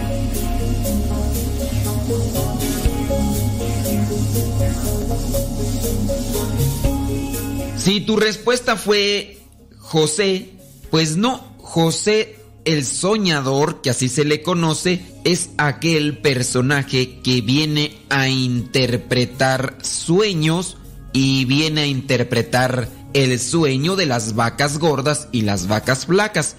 Pero él no soñó, no soñó ni las vacas gordas ni las vacas flacas. Si dijiste Jonás, bueno, tampoco Jonás. Ciertamente quien soñó con las vacas gordas y las vacas flacas fue el faraón.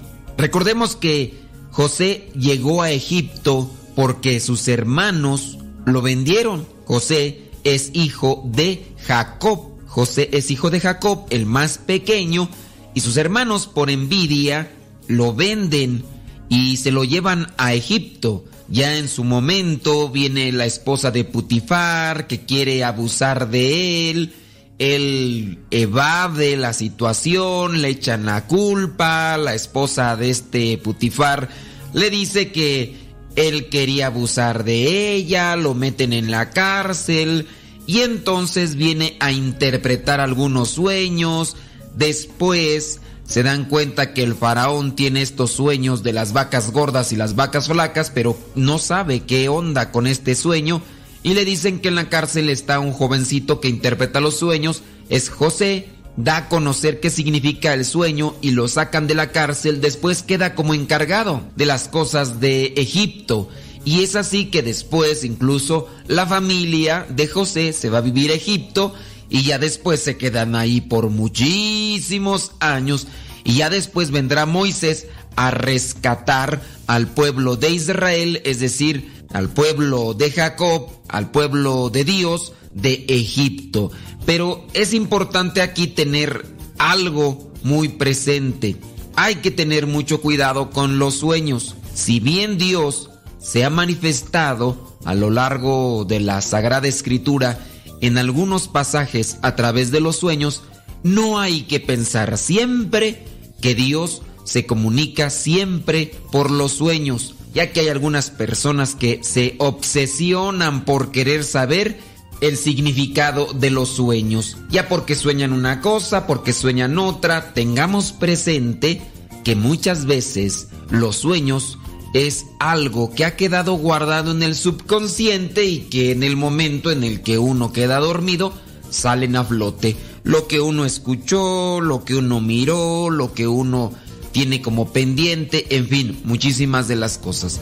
No trates de estar queriendo siempre buscar la interpretación de tu sueño. Si en algún momento Dios se quiere revelar a través de un sueño en tu vida, lo hará claramente y no habrá necesidad de andar ahí buscando intérpretes que pueden ser hasta charlatanes que abusen de tu dinero, que abusen de tu fe y te confundan.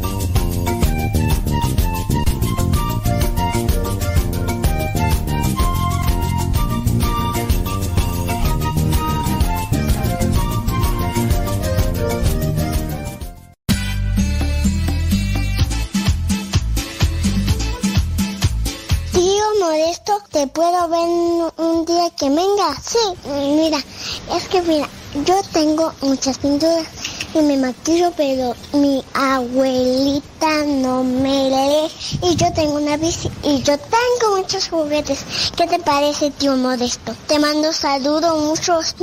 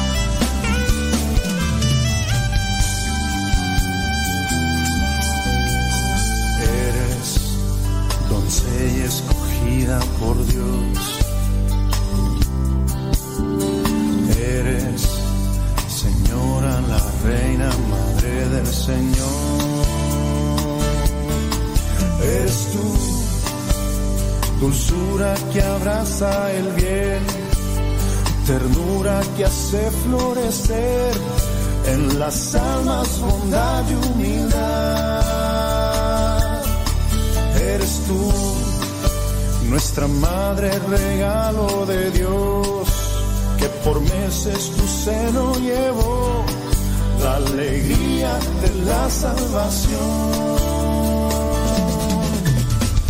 Virgen, sensible, apacible, eres virgen. María auxiliadora, eres linda, consoladora, intercesora, eres tierna, adoradora, del bien dadora, eres tú.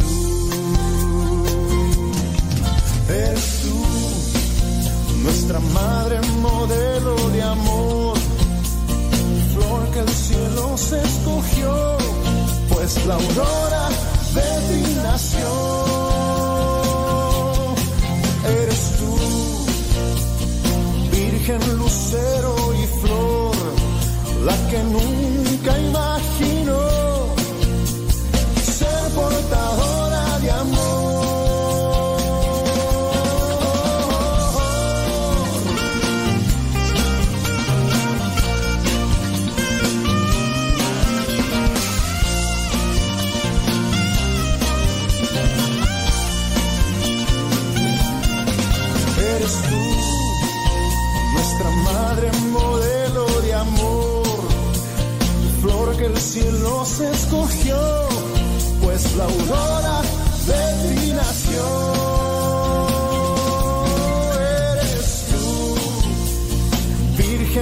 virgen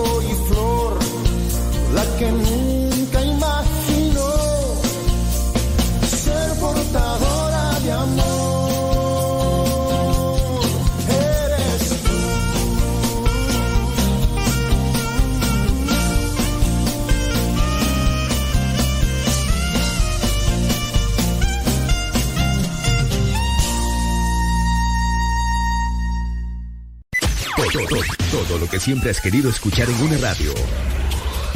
Música, noticias, educación, información, orientación, compa- compañía. Todo, todo, completamente todo.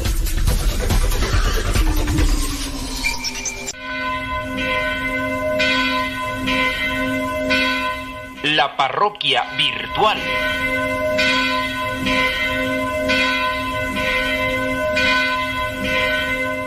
Bueno, pues ya nos está llegando un mensaje, vamos a ver qué es lo que dice.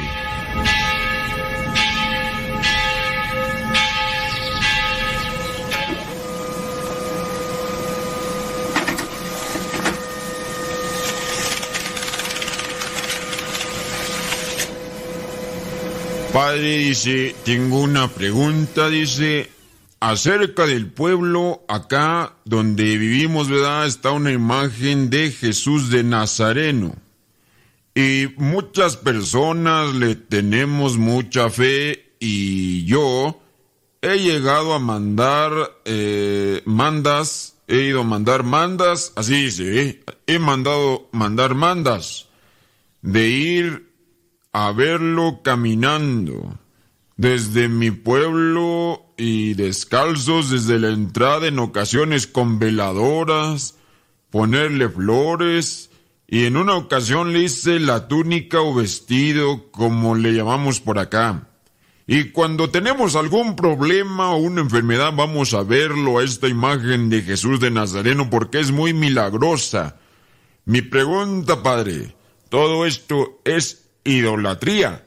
Sobre este tipo de devociones populares hay que tener mucho cuidado, ¿eh? ya sea por la cuestión de las mandas, de irse caminando, que son mandas.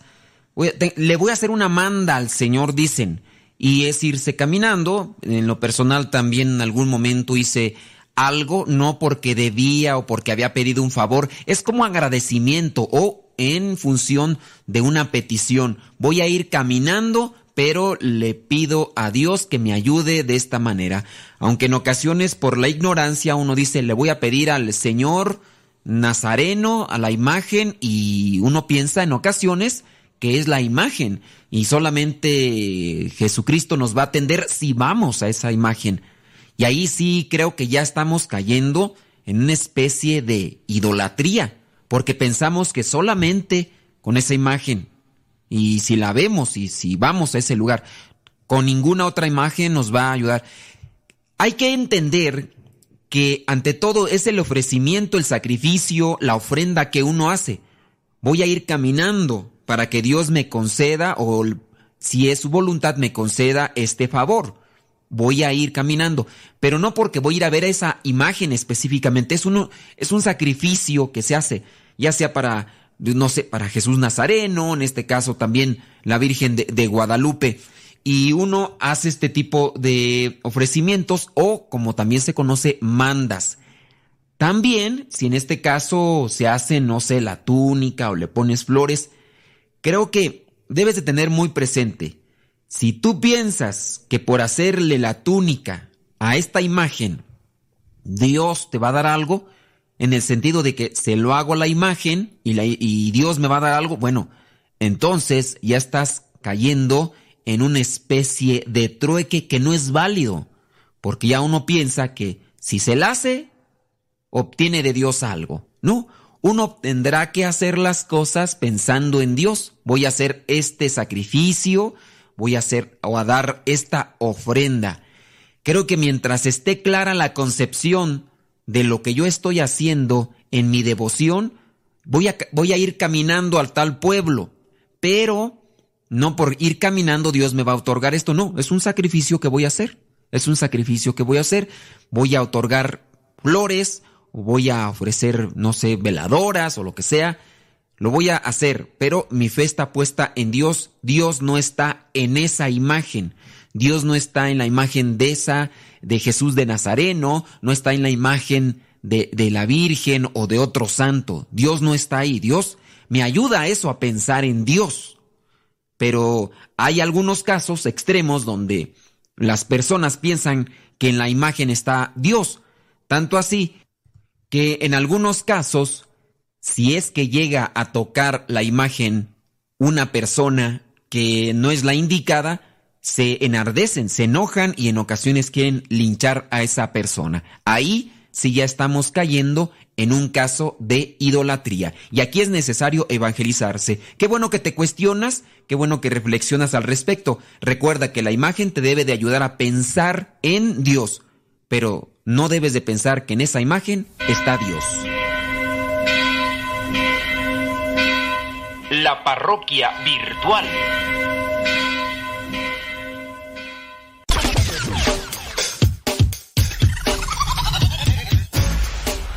Radio Cepa, la radio que conecta tu corazón con Dios.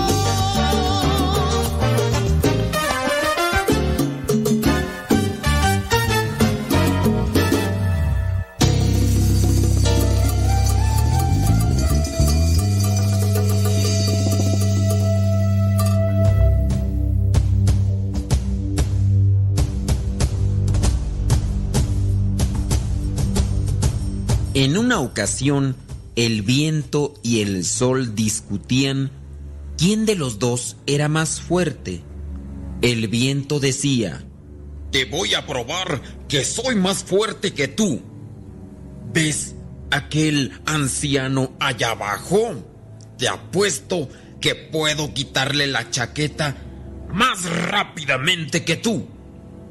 El sol escuchó y se escondió detrás de la nube mientras el viento soplaba.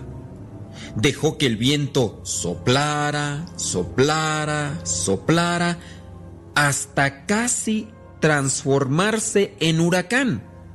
Pero cuanto más fuerte soplaba el viento, más el anciano se acomodaba su chamarra.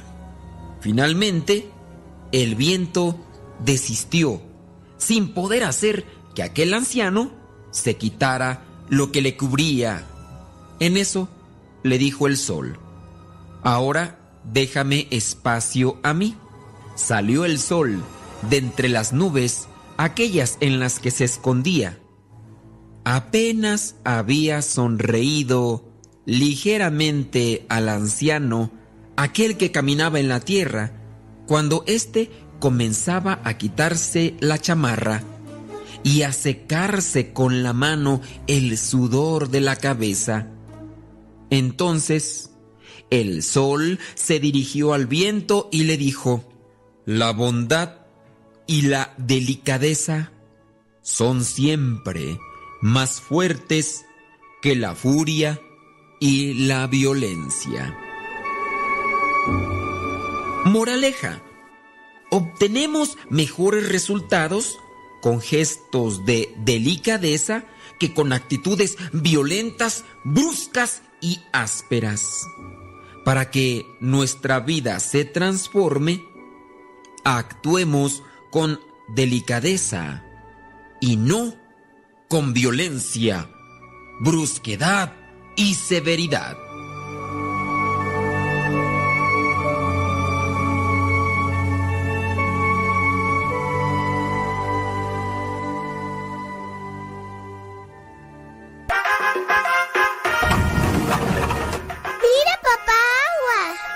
Cuidado, niño. No juegues cerca de la cisterna, que no sabes que puedes caerte en ella y ahogarte. Papá, no lo regañes. Mejor cierra con tapa metálica y candado aljibes o cisternas. Es muy fácil prevenir ahogamientos. La prevención es vital.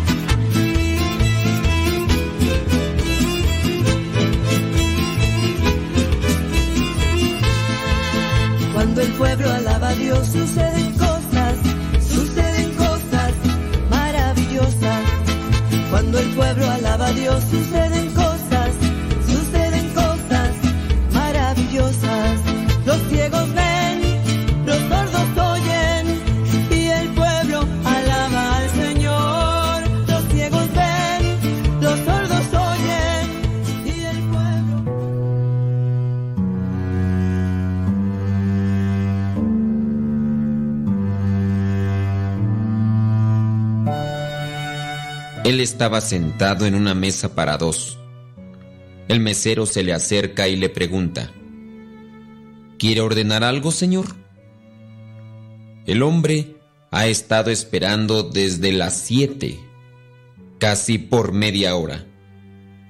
No, gracias, dice sonriendo. Voy a esperarla un poco más. Tráigame más café, por favor. Sí, señor responde el mesero. Sus ojos se fijan en el florero del centro. Sus manos juguetean con los cubiertos, mientras la suave música ambiental acaricia su mente. Está vestido con sencillez, pero con elegancia, con el fin de que su compañera se encuentre cómoda en su compañía.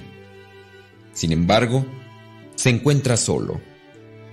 El mesero regresa, le sirve el café y le pregunta, ¿Algo más, señor?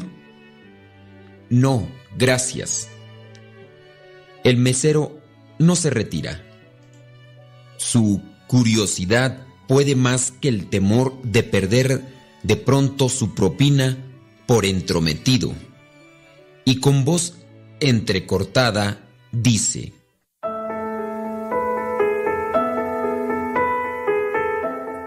Disculpe, no quiero ser imprudente, señor, pero... Sí, dime. Le insiste el caballero invitándolo a que le diga con confianza lo que desea. El mesero continúa. Eh, ¿Por qué insiste usted en esperarla? El mesero ha estado observando que ya van varias noches que este señor pacientemente ha estado esperando solo. El caballero contesta con voz tranquila. La espero porque ella me necesita. ¿Está seguro? Sí. Bien, señor, sin querer ofenderlo, suponiendo que ella lo necesita, ciertamente su comportamiento no lo indica así, pues lo ha dejado plantado ya por tres veces esta semana. Sí, lo sé, responde el señor. El mesero nuevamente dice, entonces, ¿por qué sigue viniendo aquí y la espera? El señor tranquilamente le responde, ella dijo que vendría. El mesero contesta, seguramente le dijo lo mismo las otras veces y no le cumplió. ¿Por qué tiene que cumplirle usted? Entonces el hombre sonrió y mirando al mesero le dijo sencillamente, La espero porque la amo. El mesero se retiró caviloso sin comprender cómo es posible que el amor llegue hasta el punto de aguantarse desplantes de esa naturaleza tres veces por semana. Ese hombre debe estar loco, pensó el mesero. Entretanto, el hombre sigue pensando en ella. Tiene tantas cosas para decirle, pero más que todo, desea oír la voz de esa persona. Desea que ella le cuente sobre cómo ha pasado el día, cuáles han sido sus triunfos o sus derrotas, cualquier cosa, realmente. Él ha tratado que esa persona le manifieste que también se preocupa de él.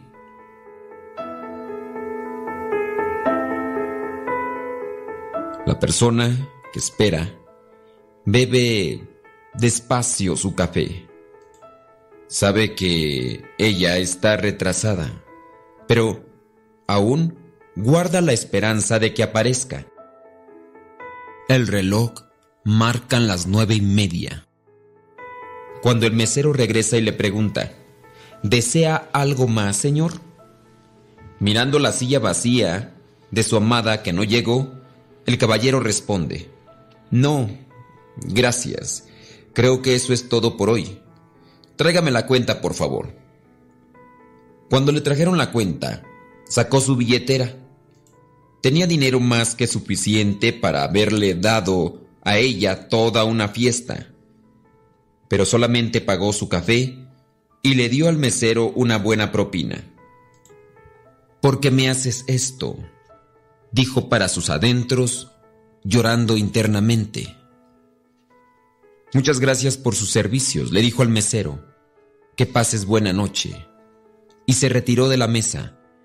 Pero antes de salir, fue a la recepción y reservó una mesa para dos para el día siguiente a la misma hora. Mientras el hombre vuelve a casa, ella se está acostando. Está cansada después de haberla pasado con sus amigos. Cuando alarga su mano para poner el despertador, ve sobre su repisa una nota que ella misma se había escrito que decía, a las siete voy a dedicar unos minutos a la oración. Vaya, se dice a sí misma, se me olvidó otra vez. Mañana lo volveré a hacer. Siente algo de remordimiento, pero enseguida se le pasa y piensa que ella necesita pasar ese rato con sus amigos, que es más importante, que aquello, si bien importa, no es realmente urgente. Ahora está cansada y necesita dormir.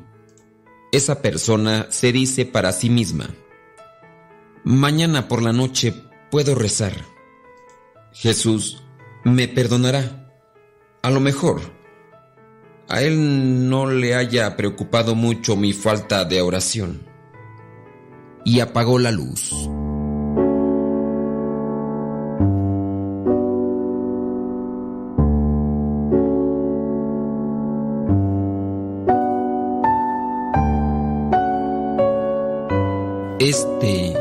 Es un reflejo de lo que puede ser aquel momento en el cual nosotros nos comprometemos a hablar con Jesucristo y por un motivo o por otro lo dejamos esperando.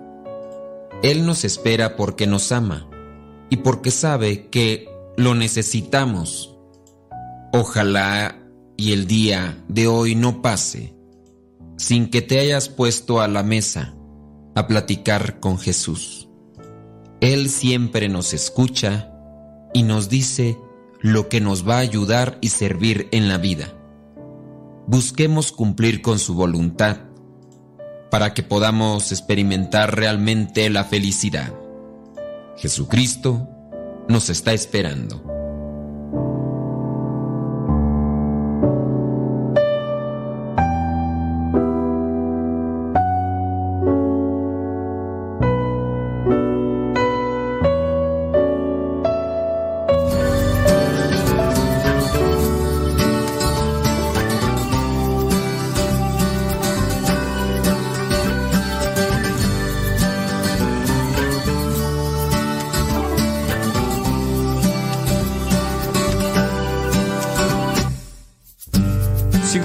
En esta esquina, veo a la gente en movimiento, sé que algo debo hacer y no hago nada. Solo miro incongruencias, hambre y conviviendo, sé que algo debo hacer y no hago nada. Sé que tengo solo una vida, estar parado me desespera. Es como hundirse en el ojo del huracán.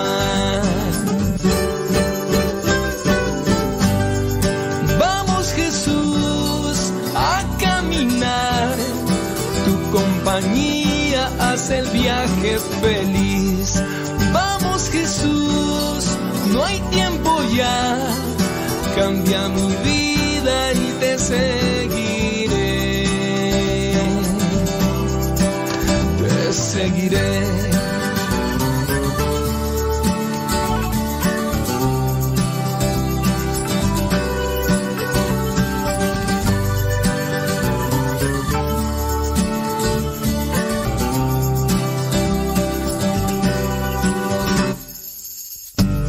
Quiero cambiar al mundo entero y no cambio ni en mi casa. Sé que algo debo hacer y no hago nada. Veo sufrir a inocentes y a los crueles siempre riendo. Sé que algo debo hacer y no hago nada. Y sin embargo pasan los días y yo no rompo estas cadenas. Es como hundirse en el ojo del huracán. Vamos Jesús a caminar, tu compañía hace el viaje feliz. Vamos Jesús, no hay tiempo ya, cambia mi vida y te seguiré. Te seguiré.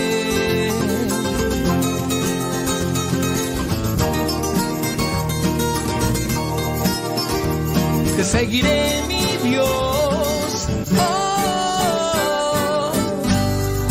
Vamos Jesús a caminar, tu compañía hace el viaje feliz. Vamos Jesús, no hay tiempo ya, cambia mi vida y te seguiré. Te seguiré.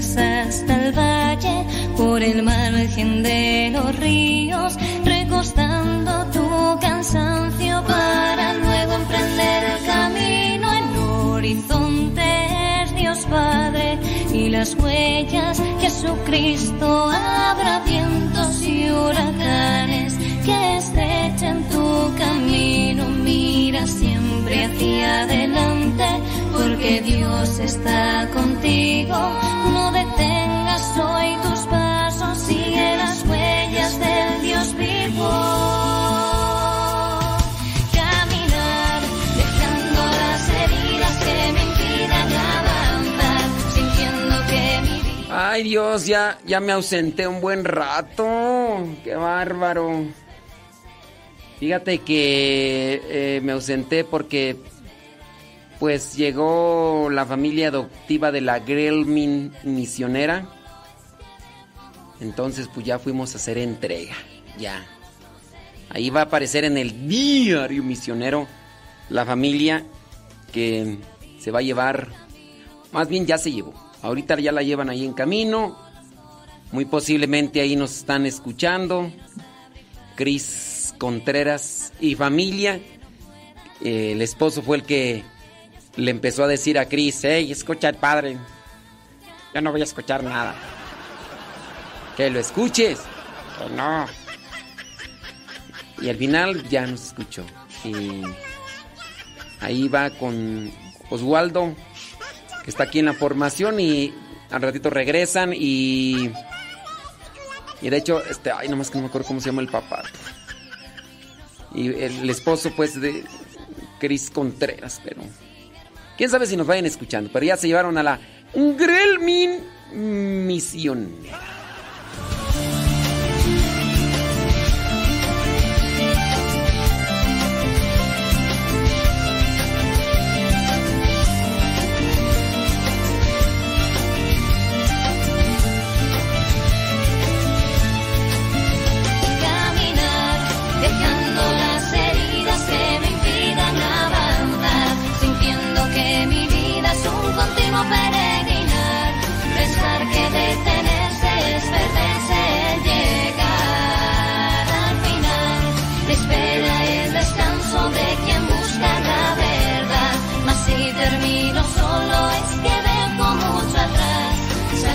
Saludos a Regina que dice que es la nieta de Maribiguri. Ándele pues, Regina. La vida es un camino.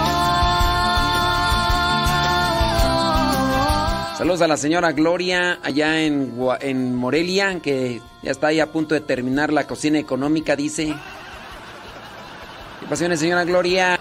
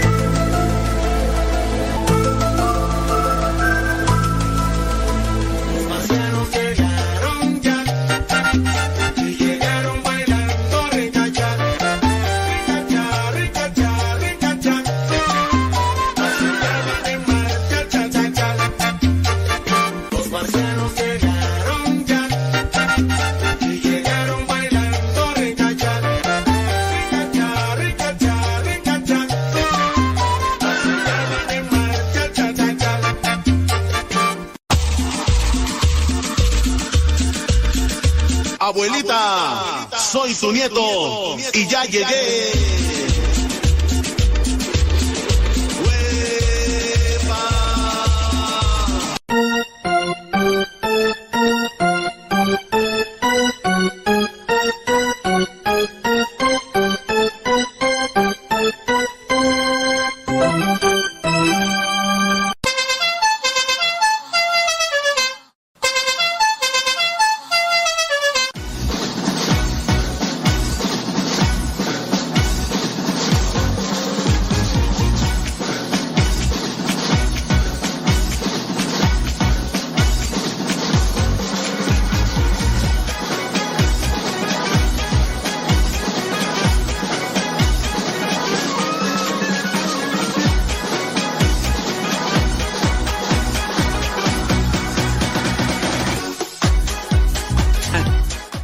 Saludos a Carlos Lua. Saludos, Carlos. Que transita por tus venas, qué pasotes con tus zapatotes. Saludos, Rafael Oriz de New York. Órale. Lino Jesús Maldonado desde Celaya, Guanajuato. Están cargando la caja del tráiler, dice. Ándele pues. Saludos, dice Daniel Estrada. Saludos. René de la Rosa. ¿Sigues en sintonía, René de la Rosa? Eres algo de. mm, De. Ay, ¿cómo se llama este padre? De la Rosa, este. Juan de la Rosa. René de la Rosa, ¿eres tú algo del padre Juan de la Rosa con su fuego misionero? ¿No eres nada? Si eres o no eres.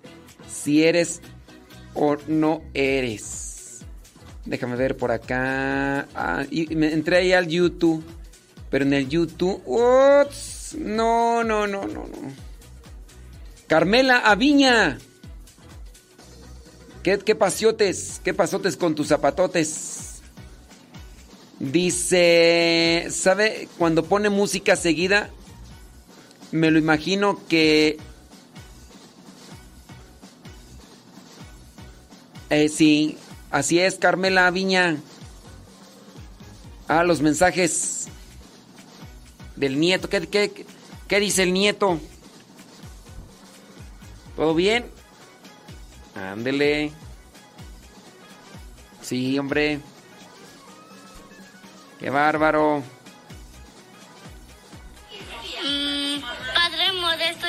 Conozco a los animalitos del rancho, A ¿ok? los, a los animales del rancho. Y también donde está la casa donde vive Esperanza Pereira. ¿Y qué crees si pasa un rancho, un, un tsunami, un, todos los problemas, pero no tires la basura, ¿ok? Ok. Para no, ¿ok? Sí, no, tú, tú sí sabes. ¡Qué bárbaro! Dice un saludo para la niña Montserrat Martínez, que le gusta cuando decimos criaturas del Señor. Échele rayas al tigre desde Amialco, Querétaro. Criaturas del Señor. Ándele, chamaca. Saludos a la señora Conchita. Dice, Dios me ha dado más de lo que no se imagina. Aquí tiene usted su casa. Dice un taco, los que quiera. Ándele pues, señora Conchita. Súbale la radio ahí en la marquesa. A ver cuándo. E- Ese clima de la marquesa, no, hombre, está de perlas. De perlas. Ahí en la marquesa, frío, neblina, bosque. Todo. Tienes todo. Saludos, Kevin Fernie. ¿Cómo andamos, Kevin Fernie? ¿Todo bien o qué? Dice, súbale a la radio con Tocho Kevin Fernie. Dice Iván. mm, saludos, Iván. ¿Sí, Iván o no, Iván? Dice una pregunta con las imágenes que ya están desgastadas, ¿qué es lo que podemos hacer? Estoy pensando hacer un video para mostrarles em, así visiblemente qué se puede hacer. Lo que hay que hacer pues, es en dado caso destruirlas y guardarlas eh, en, en el jardín. Déjame mandarle mensaje por escrito porque está igual, está igual que la esposa Toxic. Nos escucha cinco minutos y ya después ya no nos vuelve a escuchar. Con las imágenes desgastadas o destruidas, puedes destruirlas y enterrarlas en el jardín o en una maceta para que no anden rondando de un lado para otro. Sí, porque igual que no voy a hacer que nos escucha nada más cinco minutos como la esposa que ya nos hizo tres veces la misma pregunta. Le ya te la respondí tres veces. Ay, es que no lo escuché. Pues sí, pues nada más te metes cinco minutos y te sales y quieres que en los cinco minutos te responda. Pues no. Dice, aquí andamos echándole raya. Jueves, ya casi viernes. Dice que también se apunta para ir a almorzar. Para darle algo de comer a la lombriz. A veces ya ni es lombriz, a veces es anaconda, ya está muy grandota la lombriz. Tere, saludos. Dice, aquí en la chamba, echándole redes al tigre. Saludos, dice que a su amiga Gloria. Dice que a su amiga Gloria no le gustabas el programa. Y ahora dice que no se lo pierde. Oh my wow. Estaba como Cris Contreras. Cris Contreras. eh, la mamá adoptiva de la Grelmin misionera. Que también no, no le gustaba nuestro programa, pero ya. Quién sabe si nos vayan escuchando ahorita de regreso allá a su casa. Dice una persona, dice Iván que sí me está escuchando, que ahorita él está en los cinco minutos de escucha. La Toxic no, ¿verdad? Esa Toxic nomás se mete un minuto y manda saludo y quiere que en el minuto le conteste. ¡Ay, Toxic! Toxic. Dice, pregunta, eh, quisiera su consejo para poder, para poder decirle a un joven. Dice, estamos en el coro y el joven no quiere seguir las reglas del coro. No es tan mal, pero a nosotros nos gusta vestir el color blanco, que es el tiempo ordinario. A ver, nos gusta vestir el color que es el tiempo ordinario, eh, que es una camisa verde, pero él no quiere. Ya hasta le dimos la camisa y no se la pone. Y cuando él canta, él solo se graba, como que se siente artista. Sorry, padre, espero y me pueda contestar. Bueno, espero que estés ahí. Eh, déjame ver por qué. Ya estamos respondiendo tu pregunta al aire. Si no nos escuchas en vivo, ahí quedó guardado hoy día jueves 3 de noviembre. Nada más que, pues, también le escuchas porque me voy a agarrar ahorita la tóxica. Este, le digo a la Toxi, le digo, ahí quedó grabado, al rato lo voy a escuchar y no lo escucha. Yo, y otra vez me vuelvo a hacer la misma pregunta, le digo, Toxi, ya quedó grabado en tres programas. Sí, es que lo acabo, lo iba a escuchar, pero que no sé qué, que no sé cuánto. Y gri, gri, gri, gri, gri, gri, gri, gri, gri, gri. Acabo de meterme en TikTok y estoy viendo todo, pero mejor hasta que acabe el programa. Yo lo escucho desde que empieza, nada más que el otro día que cambió de horario me desubiqué. Pues sí. Ay Dios, a ver, ver, que me se metió una aquí.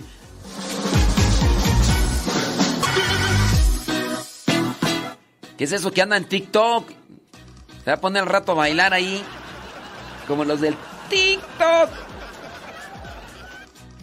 Ay, Dios mío, santo. Dice, aquí estoy, ya lo estoy escuchando. Bueno, pues qué bueno que lo están escuchando. Una hamburguesa de pollo. Sobre el muerto, las coronas. Mira nada más así. Ay, José Pilero. Echándole algo a la lombriz. Saludos a Vanessa Ramírez y a los de Guanajuato. Fíjate como que se ve interesante esa hamburguesa de pollo, ¿eh? Se ve interesante. Se ve interesante que esté, quién sabe. Pregunta, eh, ¿es bueno persinar al esposo? Pues sí. Es una muestra de cariño, ¿no? No hay, no hay nada negativo, no hay nada perjudicial.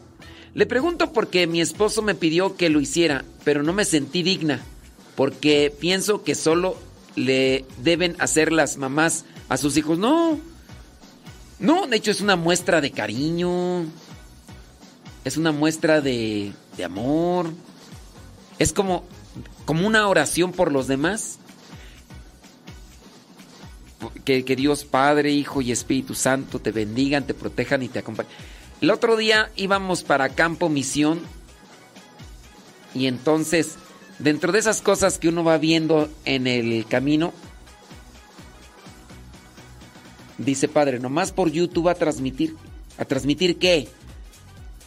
Es que no sé. ¿A, tra ¿A transmitir qué tú? Ahí ya no, no, no sé. ¿De, de qué transmitir? Ana, que si nada más por YouTube voy a transmitir qué. Transmitimos por Facebook, por TikTok, por Telegram, pero principalmente en Radio Cepa. Ahí estamos en Radio Cepa transmitiendo y transmitimos en YouTube para que se quede guardado el programa. Ya después también nos ayuda Arnulfo a subirlo a Spotify, pero después, no en vivo. Ahí también a Spotify, en Modesto Radio, también ahí se encuentra. Dice, por ejemplo, Susana que ella persigna a su esposo. Sí, les decía que iba una ocasión allá a Campo Misión. Y dentro de esas cosas que le toca a uno. A uno ver. Mire como una pareja se daban un besillo. Un, piquillo de esos. Y quién sabe qué se decían porque estaban a la distancia. Y después ella le daba, le persinaba al viejo y le daba un beso en la frente. Y después él le persinó a ella y también le daba un beso en la frente. Y se dieron un abrazo y se despidieron. Así, es bonito, son signos de amor. Son signos de amor santos. Son signos de amor santos. Así es, háganselos, no hay, no hay, no hay, no hay purrún, dicen ahí en mi rancho, no hay problema, pues, hombre. Y la respuesta del joven que no se pone la camisa, ay, espérenme, es que me distanteo, me distanteo. Y qué bueno que me, que me reconectan. Miren, hablen claro con el muchacho. Eh, ustedes lo que pueden hacer es introducirlo más a la evangelización. Está en su etapa de rebeldía. A lo mejor él lo ve como una imposición. Pero creo que es mejor tener un orden, unificarse, pero él no lo va a entender si no se evangeliza. Háganlo eh, concientizar o traten de hacerlo concientizar sobre la evangelización para que las cosas que, que le digan con relación a un orden, a una disciplina, él lo acepte mejor, esperando que no tenga el espíritu de rebeldía, porque hablando del espíritu de rebeldía, pues miren, a veces hasta entre nosotros sacerdotes existe ese espíritu de rebeldía. Se nos dice, a ver, padre, pues ya vístete bien como padre, pues pareces que andas en otro lado, hombre. No, yo voy a hacer lo que quiere. Y tú dirás, no está evangelizado. No, sí está evangelizado, pero pues pídanle a Dios, ¿verdad? Que, que entre en razón. Y si no quiere entrar en razón, pues ni modo, pero dentro de lo común, de lo, entre lo ordenado y disciplinado, hay que hacerle entender a ese muchacho que, pues, vestidos de esa manera, pues es mejor. ¿No?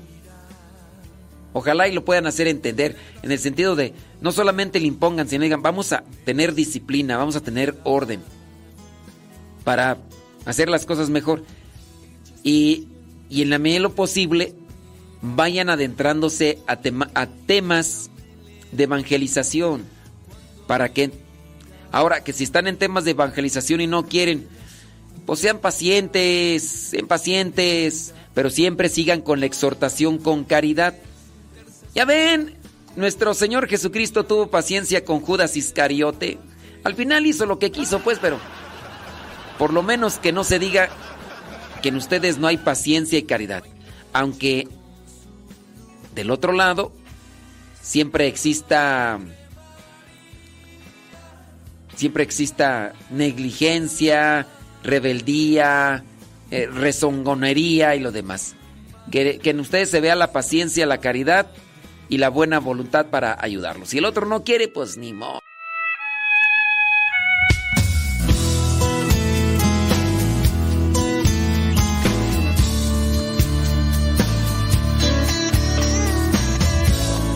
Que como me encuentran en TikTok, pues como Modesto Lule, arroba Modesto Lule. Aunque no estamos transmitiendo ahorita en vivo, eh, pero subimos videos ahí y a veces nos conectamos. Solo ella me acompaña cuando me mira, me da su ternura, me da seguridad. Ella es paciente, siempre me espera. Cuando me ella me levanta. Cuando me mira, me da su pureza, me inunda en su paz. Es intercesora, cuida de mi alma, me lleva a Jesús. Es mi gran estrella, guía de mi vida, no hay noches con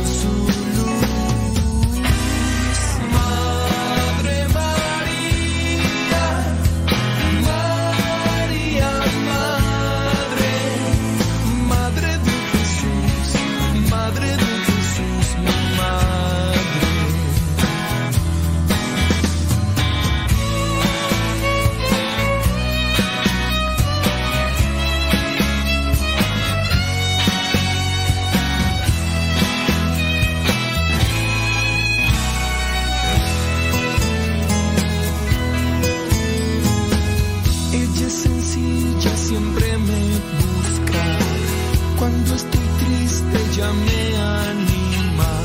Cuando me mira, me da su alegría. Me invade en su bondad. Es intercesora, cuida de mi alma, me lleva a Jesús. Es mi gran estrella, guía de mi vida. No hay noches con su luz. Si nos dejó de escuchar René de la Rosa o, no. René de la Rosa, manifiéstate.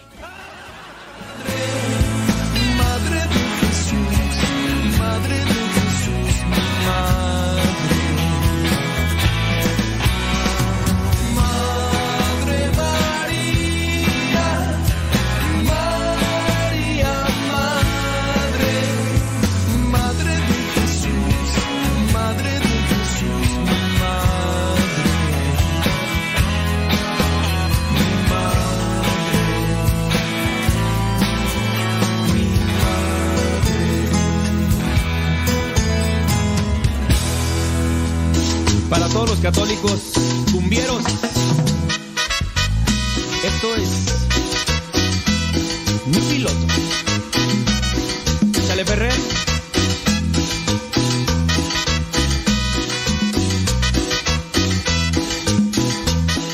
Ah, qué bueno, dice René de la Rosa que si nos sigue escuchando. Muy bien. Te voy a compartir algo, René de la Rosa, que dijo un exorcista. Deja que termine la canción del piloto y te voy a compartir algo que dijo un exorcista en- allá en Hidalgo. En la diócesis de Hidalgo. Como te decía, aquí en, en Texcoco hasta hace unos meses, un año, no tenemos sacerdote exorcista. No sé si actualmente esté uno sacerdote exorcista, pero hay pocos. Hay pocos sacerdotes exorcistas.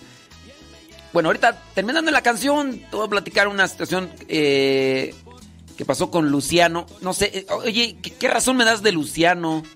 Espero que, que esté bien, espero que todas sus situaciones de enfermedad y todo lo que tenía que sea ya acomodado. Y espero que, que siga los caminos de Dios, ¿no?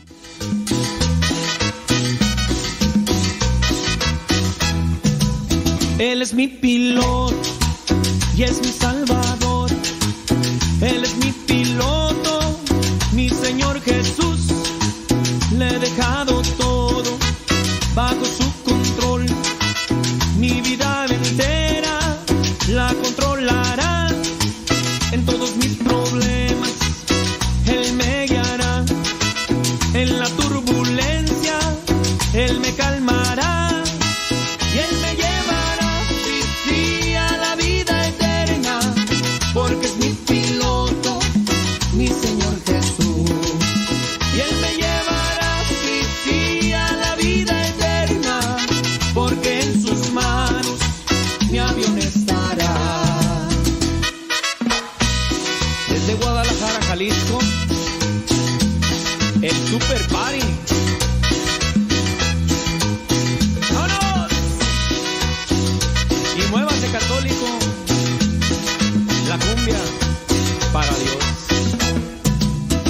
dejado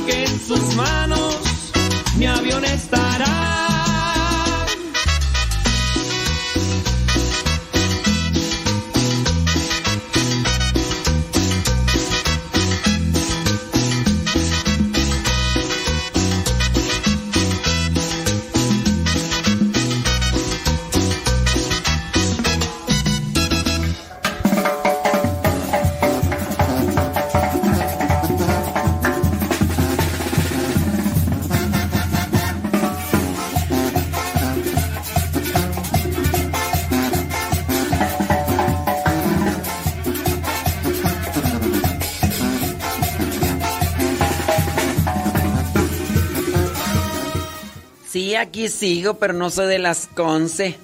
Te estoy, preguntando y cosas y no me las respondes. Este. Ya te pregunté ¿y qué, onda con Lucio y te haces como que la Virgen te habla. Ey. A ver, por acá, ¿qué me están diciendo? Nosotros eh, pasamos su reflexión de Evangelio de los Davides. Quería saber si puede mandar una, una presentación con su voz. no Ah, ok. Ahorita espérame tantito.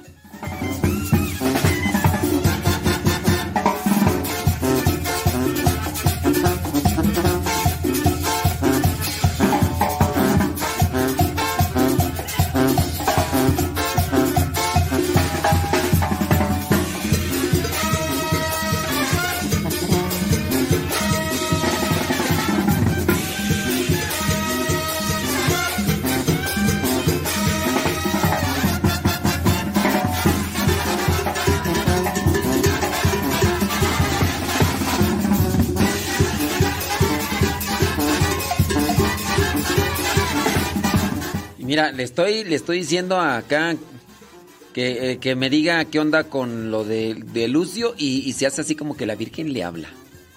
No me, no me pone nada. Hombre, sí. Pues ya, dime, ya. ¿En qué onda? Pues. Bueno. Voy a decir, este. Dice Vane que ya, ya balconía al sacrosanto esposo que anda en las hamburguesas y no invitó. Oye, Vane, pues él me mandó la foto de la hamburguesa y. Y ahí anda. Pues sí. Yo no lo balconeé, él me la mandó. Me dice, ¿qué, qué le parece la, la foto del hamburguesa de pollo? Pues, ¿eh? Bueno, mire, con relación a lo que estábamos hablando hace rato de los sacerdotes exorcistas. Ya se los he platicado muchas veces lo que sucedió con Lucio. Lucio, un conocido de Erika, allá en Hidalgo, un día Erika se comunica conmigo y me dice, hay una persona que está pasando por cosas muy difíciles. Ya fue con los mormones, ya fue con un pastor, ya fue con testigos de Jehová, ya fue con no sé quién y no sé quién y no sé quién. La situación de él es un tanto delicada, ya que creo que acababa de fallecer su mamá, no me acuerdo cómo está el asunto. Y el asunto es que es un conocido y que dice que no cree en Dios, que porque pues lo había buscado ya con testigos de Jehová, con mormones y con todo lo demás, ¿no? Y que tenía muy mala experiencia con, con la iglesia católica, pero que sí andaba mal porque tenía cierto tipo de experiencias, además de que había jugado con la Ouija en, la juventud y que todos sus compañeros con los que habían jugado la Ouija habían muerto ya trágicamente. Habían muerto ya trágicamente. Entonces, pues que se sentía devastado y que pues no sabía a quién acudir. Y entonces Erika me dice, yo lo llevo desde Hidalgo, ¿cuándo lo puedes recibir? Programamos la fecha, programamos la fecha y llegaron. Iba a empezar la misa. Yo no le quise atender inmediatamente como habían llegado. Le dije que entre primero a misa. No quería. Y entró primero a misa. Yo platiqué con él ciertamente antes. Yo platiqué con él antes de que comenzara la misa. Y entonces escuché todo lo que me había platicado Lucio y todo. Yo no lo juzgué, yo no lo critiqué, yo no lo reproché, yo no nada, nomás lo escuché. Y me manifestó pues que estaban sucediendo cosas en su vida que eran preocupantes. Además que sus compañeros, los que habían jugado en ese momento con la Ouija, ya habían muerto de manera trágica. Las cosas que estaban sucediendo en el entorno de Lucio eran de estas cosas que no tienen una explicación natural. En su caso, tenía un gato pequeño que cuidaba en su casa de una compañera que no podía tenerlo en ese rato porque se había enfermado. El gato en las noches lo despertaba porque el gato que se encontraba a un lado, ahí en la misma cama, le despertaba con los gruñidos que hacía el mismo gato, ya que se encontraba mirando, por ejemplo, allá a una esquina a la entrada del mismo cuarto donde Lucio se dormía y el gato sumamente asustado en una postura defensiva con los pelos de punta y haciendo los gruñidos que hacen los gatos cuando están siendo acosados o atacados. Así. Pero Lucio, cuando despertaba, no veía nada.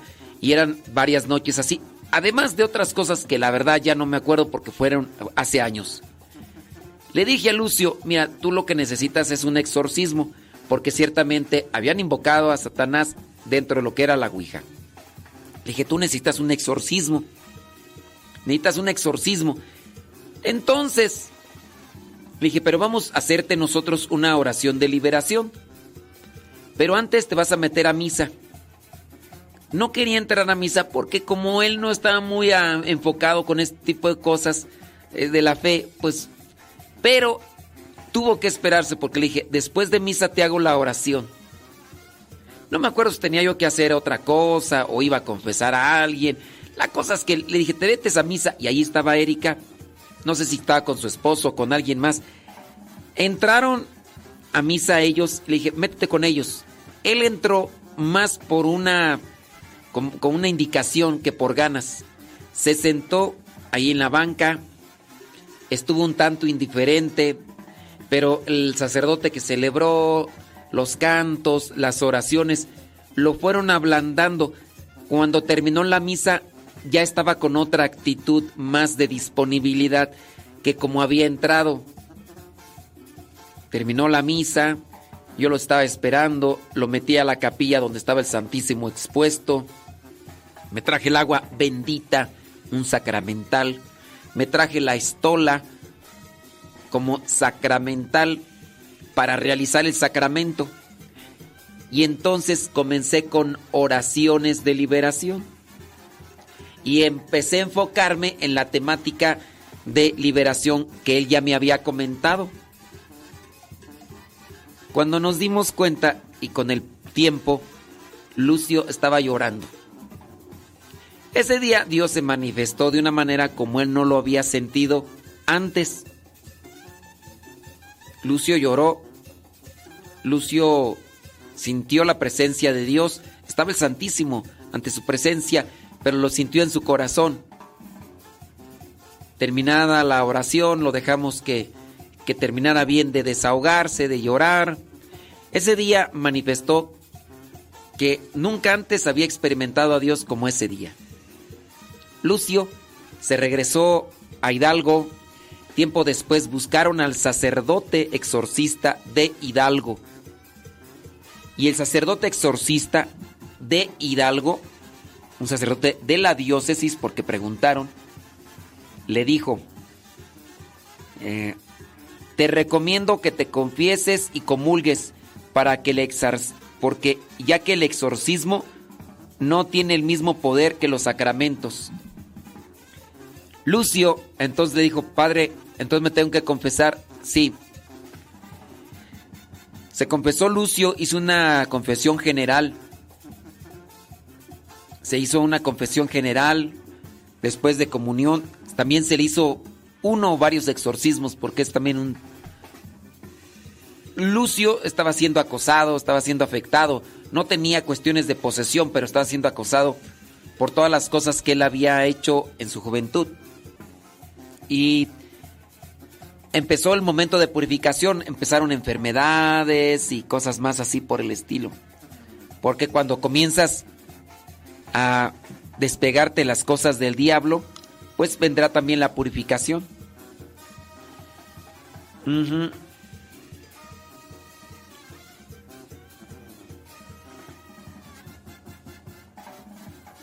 Ese día, dice, estaba llorando y estaba temblando. Bueno, pues ojalá y, y Lucio trate de encaminarse en las cosas de Dios. Todavía ahí sigue buscando la luz, pero en ocasiones es confundido porque pues él en su desesperación pues trata de buscar por aquí, por allá. Vamos a, a pedir por él y esperando que tenga siempre una buena orientación y esperando que también se deje guiar por Erika que pues ha sido como algo que le ha ayudado en sus vidas. Y René, pues esa fue la cuestión que un sacerdote exorcista ahí en la diócesis de Hidalgo le dijo, te recomiendo más que te confieses y comulgues, porque confesarse y comulgarse tiene más peso que el exorcismo. Sí, hay que, hay que buscar el exorcismo en los casos necesarios. El sacerdote exorcista tiene que evaluar, porque hay muchas enfermedades de psiquiatras, enfermedades psiquiátricas que son referentes o son paralelas a los que están eh, con, con una posesión, pero no necesariamente es una posesión. Tiene que estudiar, tiene que estudiar y profundizar, pero sobre todo llevar una vida espiritual nítida, digna, el sacerdote exorcista, para poderse, poder ejercer bien ese ministerio. No todos queremos ser sacerdotes y exorcistas, porque implica una responsabilidad tremenda, tremenda, en todo sentido. Un sacerdote exorcista tiene que buscar siempre vivir en la humildad. Y pues, imagínense. Señoras, señores, ya me voy. Ya me voy por donde andaban. Les queda ahí el programa en Modesto Radio en YouTube, también en Spotify, Modesto Radio, en iTunes, Modesto Radio, en Google Podcast, Modesto Radio. Ojalá lo escuchen después. Y viene Pati Paco porque hoy es día jueves y los jueves llega Pati y Paco con el programa Lo que Dios ha unido. Después del Angelus regresamos con más cápsulas, con más música, de todo un poco, aquí en Radio Cepa. ¿Ok? Ande, pues.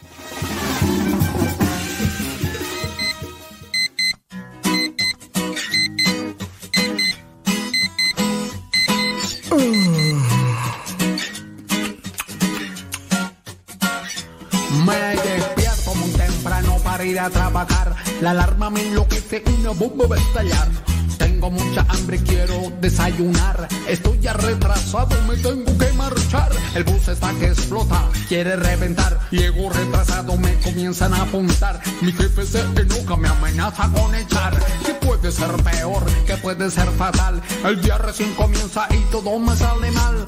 Pero mi sonrisa no la podrán borrar. mi sonrisa no la podrán quitar. Porque yo me